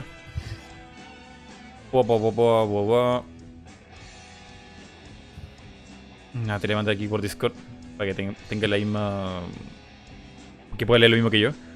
Y aquí están cayendo las preguntas, mierda. ¿Te parece si elegimos una a una y. y ahí nos vamos? Ok. Vale, yo elijo la primera. A ver. Eh, Alioli Baby pregunta: ¿Cuáles son para ustedes las sagas de videojuegos occidentales que deberían tener un reboot o cambiar drásticamente sus características? Cambiar o morir, pon entre paréntesis. Um, occidentales, reboot. Deberían drásticamente. Tienen que ser occidentales y tener un reboot. Ay, no sé. Silent Hill, ¿no te gustaría que tuviera un reboot? Ha dicho occidentales. Ah, pero. Ah. Bueno, sí, tienes razón. Tienes razón. Yo. Entonces, porque claro, si dices japonesas ya sabes cuál, es la respuesta, pues claro, claro, que querría que sea en anfitrión, pero uno bien hecho. Eh, eh, así que así que voy a voy a voy a decir que Assassin's Creed. Assassin's Creed tendría, que ser reboteado. Tendrían que rebotearlo porque tenían, tenían una idea interesante en el, en el primer juego con el rollo de la realidad virtual. Tendrían que agarrar y hacer algo realmente interesante con él. Mm. El canon de Assassin's Creed. No, pero ya hemos cambiado los juegos. No, no, no, no, no, no os cambiéis rebotear todo el canon, hacer, hacer que me interese un poco el canon, porque ya se ha perdido todo. Y, los primeros dos juegos como que apuntaban cosas interesantes. Y luego la cagasteis, os fuisteis, volved a empezar. Vale, yo aquí improvisando una respuesta, pienso en Quake, pero Quake ya como que va a venir ahí, ya está ahí. Queda que probarlo. Bueno, ya está, ya está, ya está en Steam, ahora que me acuerdo. Eh, está el free to play. O ya no, ya no está, ya no está se permitía descargar antes de tiempo y no tienes que pagar nada. Ya, ya no se puede hacer eso. Y voy a hacer un poco de trampa. Pienso en Metroid por Retro Studios, que es un equipo de Texas, Estados Unidos. Aunque la IP es japonesa. Pero respira todo occidental Metroid. Eh, ojalá se cumpla. Aún no se va a cumplir porque viene Metroid 4. Imposible que eso suceda. Pero que tuviera al menos un reboot ahí mecánicas que lo pulan más, podría ser. Y otro más, y esto no va a pasar, no va a pasar. Star Fox, me gustaría que tuviera un reboot. Y tampoco es occidental, la IP es obviamente japonesa. Pero el tipo que estuvo ahí metido en todo lo que es la programación, en el chip, FX y qué sé yo, era um, gringo. Eh, Argonauts, me parece que era el estudio, y también era occidental. Y, Fox ya tuvo un. Star Fox ya tuvo un, reboot. No le fue muy bien. Está el gimmick de la Wii U. Pero. Un reboot con, este juego 3D, eh, ¿cómo se llama? El... Star Fox Planet. Ay, ¿cómo se llamaba por la mierda? De los dinosaurios. Eh, Dinosaur Planet, que le cambiaron el nombre y le llamaron Star Fox Adventures. Ese, gracias. ¿Sabéis por qué, sabéis, ¿Sabéis por qué me acuerdo de esto? Porque yo estaba esperando Dinosaur Planet cuando era un niño, cuando lo anunciaron. Y luego lo cometieron en Star Fox Adventures y lo, y lo pasaron a GameCube y me jodieron porque yo me pillé la PlayStation 2. Así que. Se veía bien en las capturas de la revista. Se veía bien, pero llegó muy tarde. Y estaría bueno que lo, retomaran. La última joya de Rare, ese fue el último trabajo que hizo el estudio Rare. El último que se conoce como bueno, bueno. Sí, y lo, y lo jugué un tiempo después y me gustó bastante. Y tiene ahí una textura sobre la época, ¿no? la textura del pelaje ahí, como, ¿cómo mierda hicieron eso en Game Sí, sí, sí. Sí, sí, es que es muy mono, sí. Les, les quedó muy bien. Me gustaría un, Eh. un reboot, un remake de eso. Bueno, reboot, eh, dejémoslo ahí. Eh, otra pregunta. Elígela tu amigo Quetzal. Y aprovecha de hacer refresh Eh. porque hay bastante más preguntas ahora. Ok. Eh, me preguntan si he visto Primer. Si la considero nanar. ¿Tú has visto Primer? Yo no, no tengo idea qué es eso. Pues eso que te ahorras. La respuesta es sí, he visto Primer. Eh, no, no la considero nanar, porque nanar es una película nanar, es una película divertida. Está mal hecha y te ríes de lo mal hecha que está. Primer simplemente es una película aburrida. Entonces está, está fuera de toda consideración como película mala, buena. ¿Cuál es tu película mala, buena favorita? Mala y favorita. Te diría. Indiana Jones. Una de las primeras. Cualquiera. Pero mala.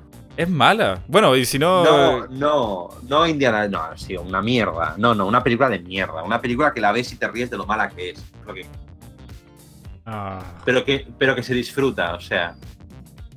No sé, ¿no has visto The Room, por ejemplo? Ah, pero que eso es muy trillado. Iba a decir eso, pero es que todo el mundo tiene de favorita esa película porque es mala. Es que esa, esa película es una obra de arte, es normal que sea tu nanar favorito, es la mejor de todas. Es que, es que no, demasiado buena. no, hay, no hay discusión en el género de películas malas para reírte, no hay discusión. La mejor es The Room. Sí, O sea, sí. Luego están todas las demás, pero es como, ¿sabes? ¡Oh, Ciudadano Kane! No, pues igual. Why, es esa Elisa? Why? Esa es la película. Luego, a partir de ahí, ya, ya no hay nada. no- Ya no hay nada que Chip, pueda chip, chip, chip, alcanzar chip, eso. Es que es imposible esa película, es una obra maestra. Oh, hey Mark. Y todo, todo, todo, todo es, todo es, todo es citable, todo es memorable en esa película. Así Why que- apart to me, Lisa? Why? Why? Es como un monstruo. Ese acento, además, a mí no me sale. Es como- Why are you saying this to me, Lisa? Why? Sí, es como que tuviera como que tuviera mm, anestesia en la mandíbula, güey, como que no puede. Sí, sí, a ver. oh, voy- voy a- Great story, Mark. sí, sí, sí. Ay, qué, qué buena That's a película. great story. Anyway, how's your sex life? Dios mío. Tendría, tendría que intentar hacer un whistle porque para, para un podcast futuro podría, podría necesitar. ¿Mm? Oh, hi, hi, Mark. How is your sex life? Oh, yes. I Ah. work here at the bank. Es que no, es que no me sale, es que su acento es muy difícil. ¿Y viste, ya- viste la, la versión seria de eso? ¿Quieres decir la de James Franco? Eh, de Chaos Artist, ¿cómo se llama? Eh, Disaster Artist. sí, ese, Disaster Sí. Artist. ¿Qué tal estaba? Estuvo bien, Mm. Aún no la veo. sin más. He escuchado buenos comentarios. Bien. Que cuenta la historia Bien. detrás de, de esos dos amigos. Bueno, la idealiza, la cuenta a su manera. Mm. Pero da Pero risa o la, no? re- la realidad, sí, pero la realidad es, es mucho más oscura que lo que sale en esa película. Más oscura. Sí, claro. La película idealiza un poquito el personaje de Tommy pero es un, es capullo. Eh, Mm. elige, elige tu siguiente pregunta. Vale, aquí viene del amigo Archer, que por cierto es un gran seguidor tuyo. Pregunta, ¿cuándo es más importante fortalecer una narrativa o un gameplay? En caso les parece bien fortalecer una... ¿Cómo? A este le falta comas. ¿Le parece bien fortalecer una cos- costa de otra? Un ejemplo que lo haga bien y uno donde lo haga mal. A ver, ¿cómo? ¿Cuándo es más importante fortalecer una narrativa o un gameplay en caso que le parezca bien fortalecer una cosa sobre otra? Fortalecer... Es que eso ya está... Yo creo que bastante claro. Eh, Hombre, pero es que, claro, es como. No, lo que está preguntando, por ejemplo, eh, un ejemplo en el que en el que se prime una narrativa y se haga mal, sería un juego donde prima la narrativa y la narrativa es mala. Por ejemplo, Heavy Rain. Mm, ¿Vale? sí. Eh, y entonces, eh, pero claro, primar una cosa u otra solo está mal si la cosa es mala. Entonces prima lo que salga bien. Quiero decir, en realidad la pregunta tiene poco sentido ahí. Pero, pero, pero a ver, como, como decir, algún juego que haya tenido como demasiado gameplay para ser narrativo. Podría ser. Podría, podría ser, pero no se me ocurre ningún ejemplo. En plan, uy, es que el gameplay me está estropeando la narrativa. Uh, Qué extraño no puede ser, puede ser. ¿Puede no, ser? no, no, no, no, no, estoy, estoy intentando, estoy intentando pensar. Estoy seguro que puedo encontrar un ejemplo. Vale, mientras Por lo piensas. ejemplo, Ujú. por ejemplo, narrativas donde hay una disonancia, ¿sabes? El rollo de la disonancia ludonarrativa. Por ejemplo, por ejemplo, no me arruina el juego, pero me molesta el juego. Ah, Me molesta jugar a Uncharted y matar a tanta gente. Porque entiendo que lo hacen para que el juego sea divertido, ujú. Pero no sé, ¿realmente hace falta romperle el cuello a cada persona a la que agarres sigilosamente? Mm. ¿No podrías noquearlos? ¿No eres el simpático Nathan Drake, cazador de tesoros? ¿O eres Claro. un puto psicópata? ¿Sabes? Claro, claro. Eh, y entonces, y entonces ahí está. Si me rompes, si me rompes un poco, si me, si hay una disonancia, entonces, entonces, entonces es como. No tendrías que haber hecho el gameplay así. Uncharted, con esta escritura, siento que tendría que ser menos violento de lo que es. Mm. Eh, pero bueno, oye, que lo hagan como les dé la gana. Yo, yo, yo sé cómo lo preferiría. Mira, en esa Yo sé cómo pregunta. disfrutaría un poquito más de esta historia si fuera un poco menos violenta. En esa pregunta está como. Tira para muchos lados, pero se me ocurren dos ejemplos ahora que lo tengo más fresco en la memoria. Wolfenstein 2 eh, de New Colossus es- tiene un gameplay que no es para mí. No, significa que el gameplay sea malo, sino que no es para mí. Es tan visto ya en otros juegos. Shooter, acción, ataque melee, de, rango, francotirador, qué sé yo. Y eso está bien, pero no llega a nada bueno. O sea, es como. Podría ser perfectamente Fallout eso. No tiene nada de Wolfenstein. Y la, y la parte donde tratan de darle como. Esto es Wolfenstein y son las cinemáticas, la narrativa. Es que. No siento que no pega. Pero eh, está muy interesante el juego. La parte de ahí. Está muy bien escrito y todo. Eh, nada que decir. Se, se ve muy bueno. Pero si tú me preguntas si eso es Wolfenstein, yo te diría que no. No. No, no, no, no tiene nada de Wolfenstein, podría ser cualquier otro juego. Así que no sé si eso responde a tu pregunta, Archer. Seguro luego lo conversamos. Alguien me pregunta, ¿de dónde viene el nombre Quetzal? Mira, esto va a ser fácil de responder. Un pajarillo. Sí, pero me vino la idea cuando estaba en Santiago de Chile, en la Sebastiana, Ya. en la casa de, de Pa- de Pa- de Pablo Neruda. No, la Sebastiana no, la Chascona. La Sebastiana es la de. Es la de. La de Valparaíso. En la Chascona. Y, y estaba pues ahí su, su premio Nobel. Y su premio Nobel tenía un quetzal. ¿En serio? Y dije, ah, pues me gusta. Y ya está. Mm. Es- ese- esa es la razón por la que Quetzal. Porque había un dibujo del Quetzal en su premio Nobel y, y me, ten- me tenía que poner un nombre y me gustó. Y siempre me había gustado ese pájaro y dije, ah, pues Quetzal. Ya está, suena bien. ¡Tatán! Bien. Yo había pensado que era una cuestión como media mexicana porque la Q, T y Z. No sé dónde Sí, ese sí, pájaro. no, sí. Sí, eso es, eso es, es, es, es, de, es de Centroamérica, es azteca, es que tal, Mm. que tal cual, la serpiente emplumada.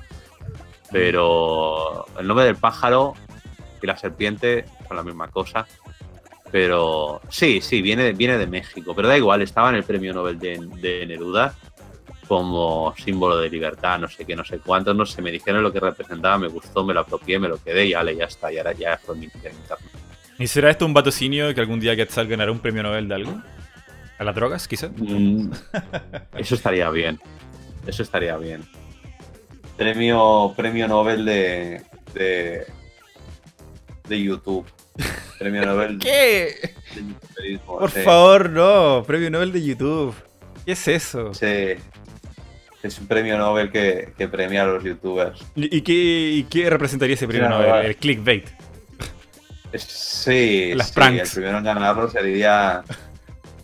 No, porque si le damos un premio Nobel a Nerdfighter por hacer buenos vídeos en YouTube, ¿qué, qué tal? No sé. Si, si total. ¿qué, qué más da? El premio Nobel es para todos. Cada cual. to- todos merecéis un premio Nobel en vuestros corazones. Porque todos sois. Todos merecen un premio Nobel. Todo sea por. Menos, menos, menos tú, Felipe. ¿Tú? ¿Tú, Felipe? ¿Tú que me estás escuchando? Tú, Felipe, tú no eres especial. ¿Qué? El resto sí que es especial. Nada, no sé, quería, quería joder a algún Felipe.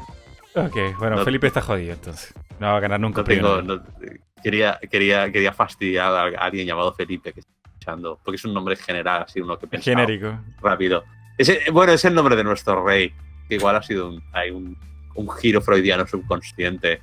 En el que ha dicho, ¡ah, que se joda el rey! Felipe VI. Podría ser. Vale. Eh, Todo sea por sacarle el dinero a ese tipo, al, al Nobel, a este empresario que inventó la pólvora y, y que no se mató a un millón de personas. Que por, cierto, por ahí viene el premio. El tipo inventó la pólvora y se sintió, se sintió tan culpable que con toda su fortuna y toda la gente que mató y toda la pólvora que vendió, se le ocurrió hacer un premio. Exacto. O sea, que el dinero que recibís, que recibiréis como vuestro premio Nobel, sabed que está en sangre. En sangre. ¡Qué horror! Exacto. Eh, ¿Qué más? ¿Alguna otra pregunta? Hay muchas más, pero le damos una última y esto no, no nos vamos. A ver, eh, busquemos una. Decíamos entre los dos, algo, algo que sea útil. A ver. Pa, pa, pa, pa, pa, a refresh.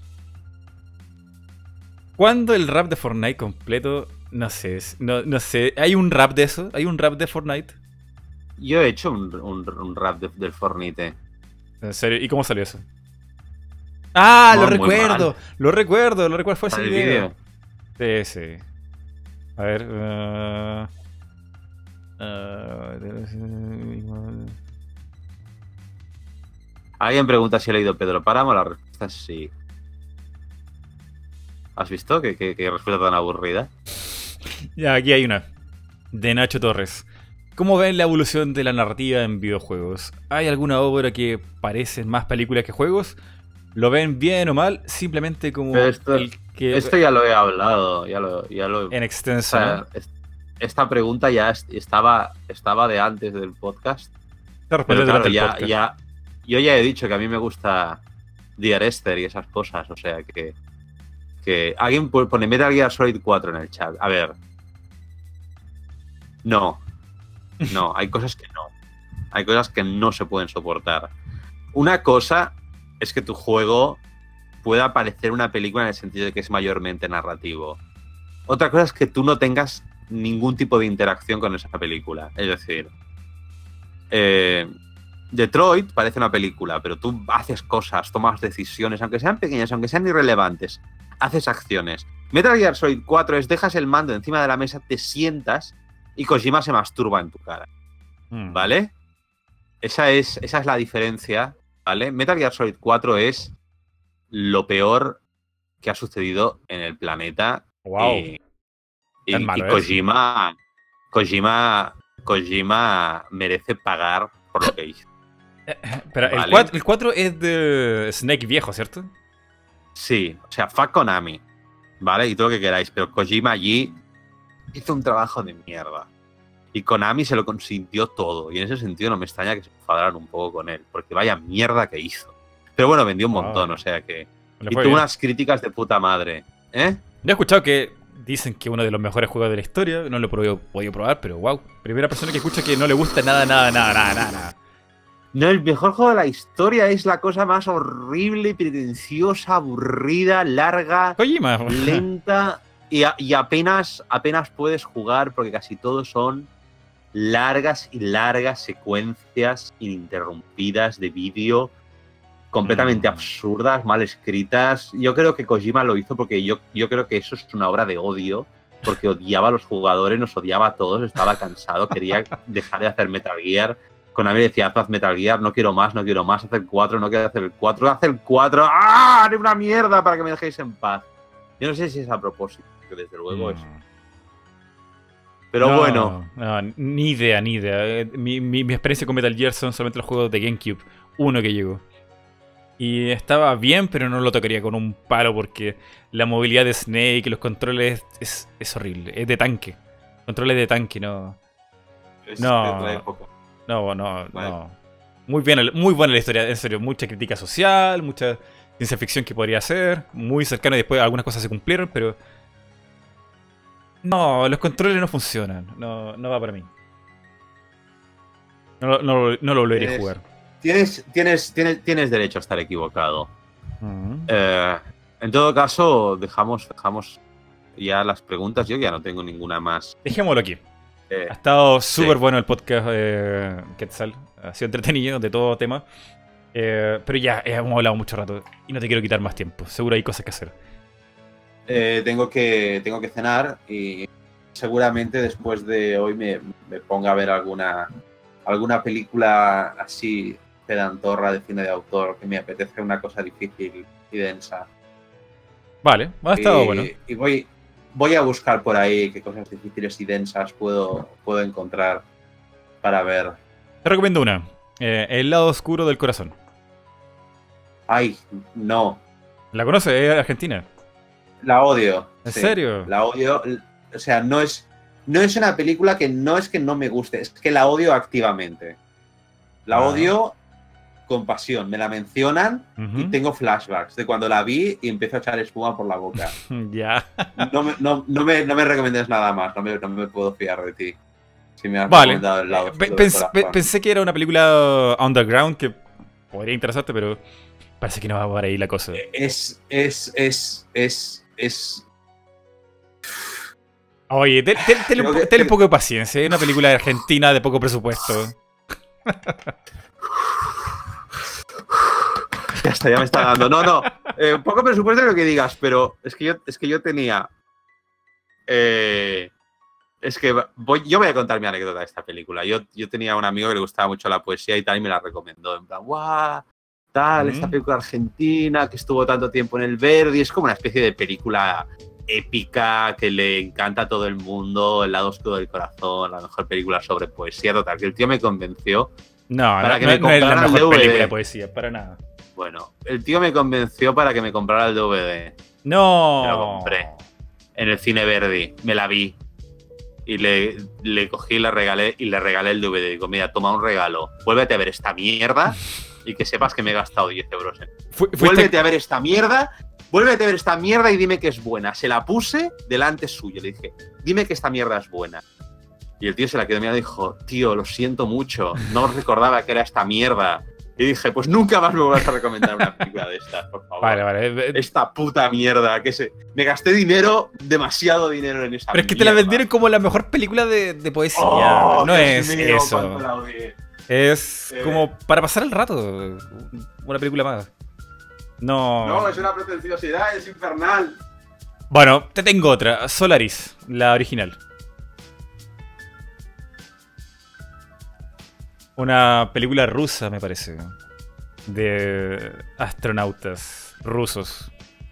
Y es una fumada muy extraña.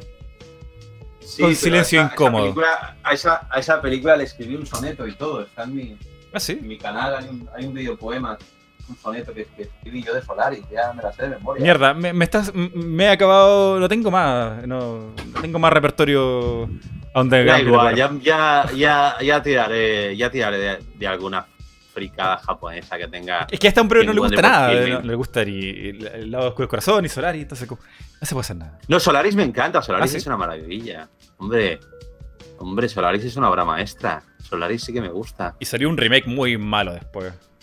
Muy no malo. era tan malo, no, no era tan malo. Yo, yo creo que la película de Soderbergh es bien. No es un remake, es una adaptación de la novela, no es la misma cosa. Ah, vale. Adaptó la misma historia que estaba en la novela y la trasladó dando su visión. Y yo no lo considero un remake porque ni siquiera terminan igual ni nada. Es escoger la novela y hacer tu versión. Estás en tu derecho. Mm. Y, y yo creo que está bien el remake de Solaris. Simplemente es que, claro, comparada con la rusa, pues no. comparada con la rusa, no. Pero por sí misma está bien. Es una película de, de ciencia ficción correcta. Mm. Que os Eh, apetece ver un versión. género muy extraño. Recuerdo que había una, una escena donde no se hablaba nada. No había nada, o sea, el personaje ahí como durante dos minutos no pasaba nada. Pero al mismo tiempo era hipnótica. Recuerdo que era como hipnótica, como que me absorbía la película y me quedaba pensando, ¿y ¿qué pasará? La, escena, la escena del túnel. Esa y la del, del principio cuando están en el, en el taxi, en el auto, cuando, cuando casi comienza la, la película. Van en un viaje en el coche y, y no pasa nada. Es como... Sí, la, del túnel, la escena del túnel, esa es la escena del túnel. Se tuvieron, se tuvieron que ir hasta Tokio para filmar eso. Wow. Porque necesitaban algo que pareciera al futuro. Y. Y ne- necesitaban algo que pareciera futurista. Entonces decidieron ir a Tokio, sacar unas cuantas imágenes de Tokio y de esos túneles. Y es en plan, esto para los rusos era lo más futurista de la, de la hostia. Mm. Y entonces filmaron allí. Eh, Está buena esa película. El que- la quiera buscar y quiera ver algo raro, está bastante buena. es buena, es muy buena. Todas las de Tarkovsky son maravillosas. Ah, Bueno, a ver, tengo un último intento. El perro andaluz. vale. Hombre, pero también la he visto. Por la ¿Alguna mala de, ¿Eh? de, de Jodorowsky puede ser? El topo. No hay. No, no, el topo es buena. Jodorowsky es fantástico. ¿Ah, sí? Bueno, te, te recomiendo el topo. sus, sus películas, sus películas me encantan. Pero sus Eres libros un gilipollas. y sus libros. No me, no me he leído sus libros de No psicomagia. los toques, por favor. ¿Tú, crees, ¿Tú crees que yo me quiero acercar a esa mierda con lo que lo respeto como artista? ¿Tú crees que me lo quiero Es estropear? como el Pablo Coelho versión chileno, weón. Claro, no, no, ya lo sé. Si le, si le, le seguía en Twitter y dejé de seguirle. Ponía acá locura. Dejé, no, dejé de seguirle porque, porque le, le leía en Twitter y dije, no me puedo creer que el tío que ha dirigido Poesía sin fin Mm. sea este, sea este gilipollas. Eh, frases de autoayuda como- barata. Sí, sí, sí, sí, o sea, todas estas frases de mierda, pero, pero tío, pero, pero que tú has dirigido esta película y la, la dirigiste el año pasado. Mm. Tú has escrito este guion tan bueno y estás diciendo estas gilipolleces en Twitter. ¿Cómo podéis ser la misma persona? No lo entiendo, porque Bueno. de verdad, Ahí- de verdad que es hermoso su cine. ¿Sabes qué? Ten- Tengo Es, algo, es algo que- y es poético y es, y es sutil y es elegante. Y, y de pronto lo ves a él en entrevistas y lo ves en Twitter y dices, ¿y este es subnormal? Vale, ¿Es el gemelo malvado? te tengo. Ahora sí algo. Te- te- la belleza de pensar entrevista a Alejandro Jodorowsky. Cualquiera, todas son buenas. Y en cualquiera de esas entrevistas te dice que uno de sus sueños de infancia fracasado y que se va a ir de este mundo fracasado es que es un pésimo literario. En cualquier entrevista dice eso siempre.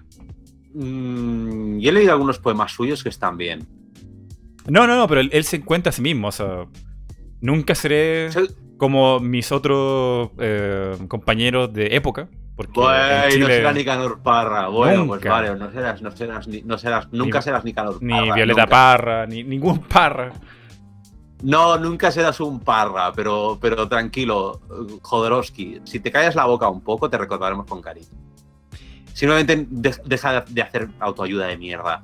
Por favor, Ah. para con la psicomagia y, y dedícate a hacer cómics como Moebius, ¿no? Que está muerto. Pues dedícate a. Mm. Puta, se me olvidó Moebius, weón. Te- podríamos haber hablado de esa mierda, weón. El tipo. Ah, tantas cosas de las que hablar, tantas cenas que tener igualmente. Es, es que me estás tirando de la lengua mientras. mientras ¿Ves cómo soy un buen entrevistador? busco- Te, te- te arrastro a, a conversar más y la cena ahí se enfría. Eh, no, no, no. De, de hecho, es que estoy hecho, hecho un poco de pasta que voy a mezclar con ensalada y de hecho estoy esperando a que los tortellini se enfríen un poco.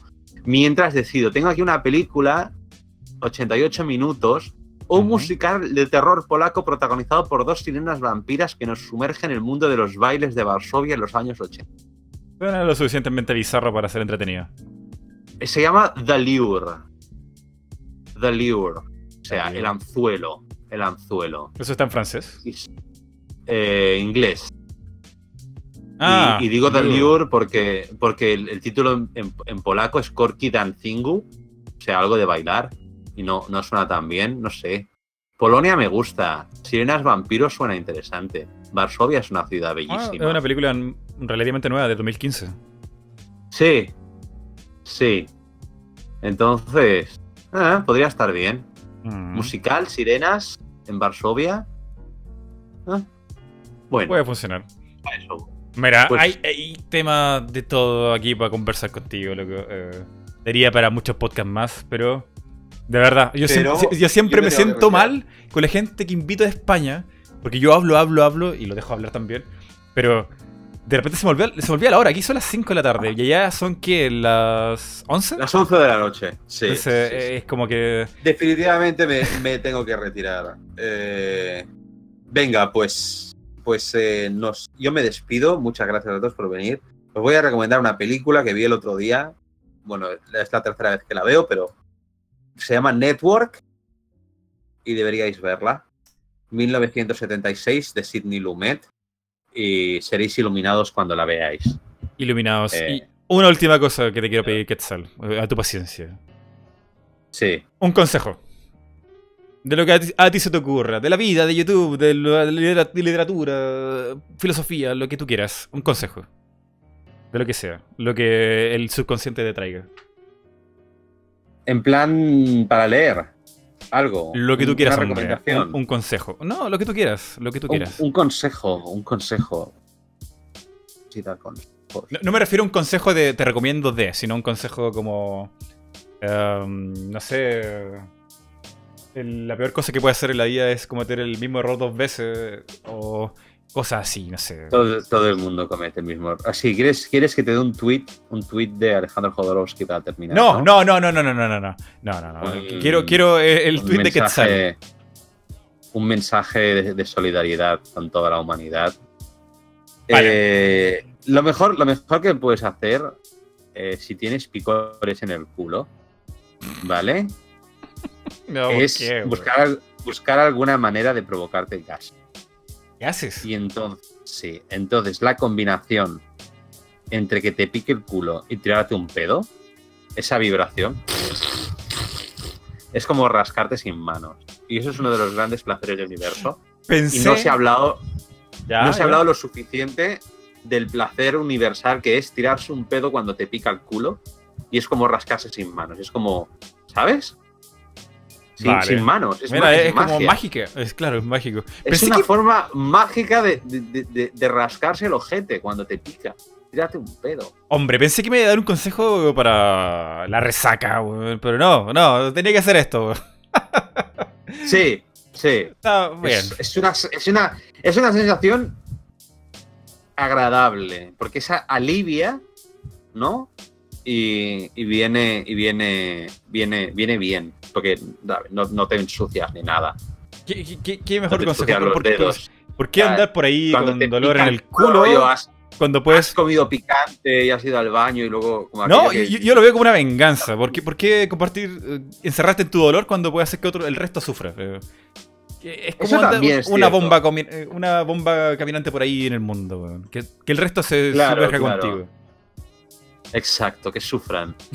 Pues ese es, ese es un, ese es un consejo, ese es un consejo que doy a la gente, Vale. así en general. No, está bien, ya, ahora sí, ahora sí. Eh, Quetzal, eh, gracias por estar aquí, te agradezco mucho el tiempo. Ha sido un infierno concretar este podcast, pero al final lo hicimos. Nada que hacer, muchas gracias. Cuídense chicos y Venga, buenas noches. buenas noches. Cuídense, adiós. Gracias a ti por invitarme. No, loco, gracias a ti. Adiós. Cuídense, aquí lo dejamos.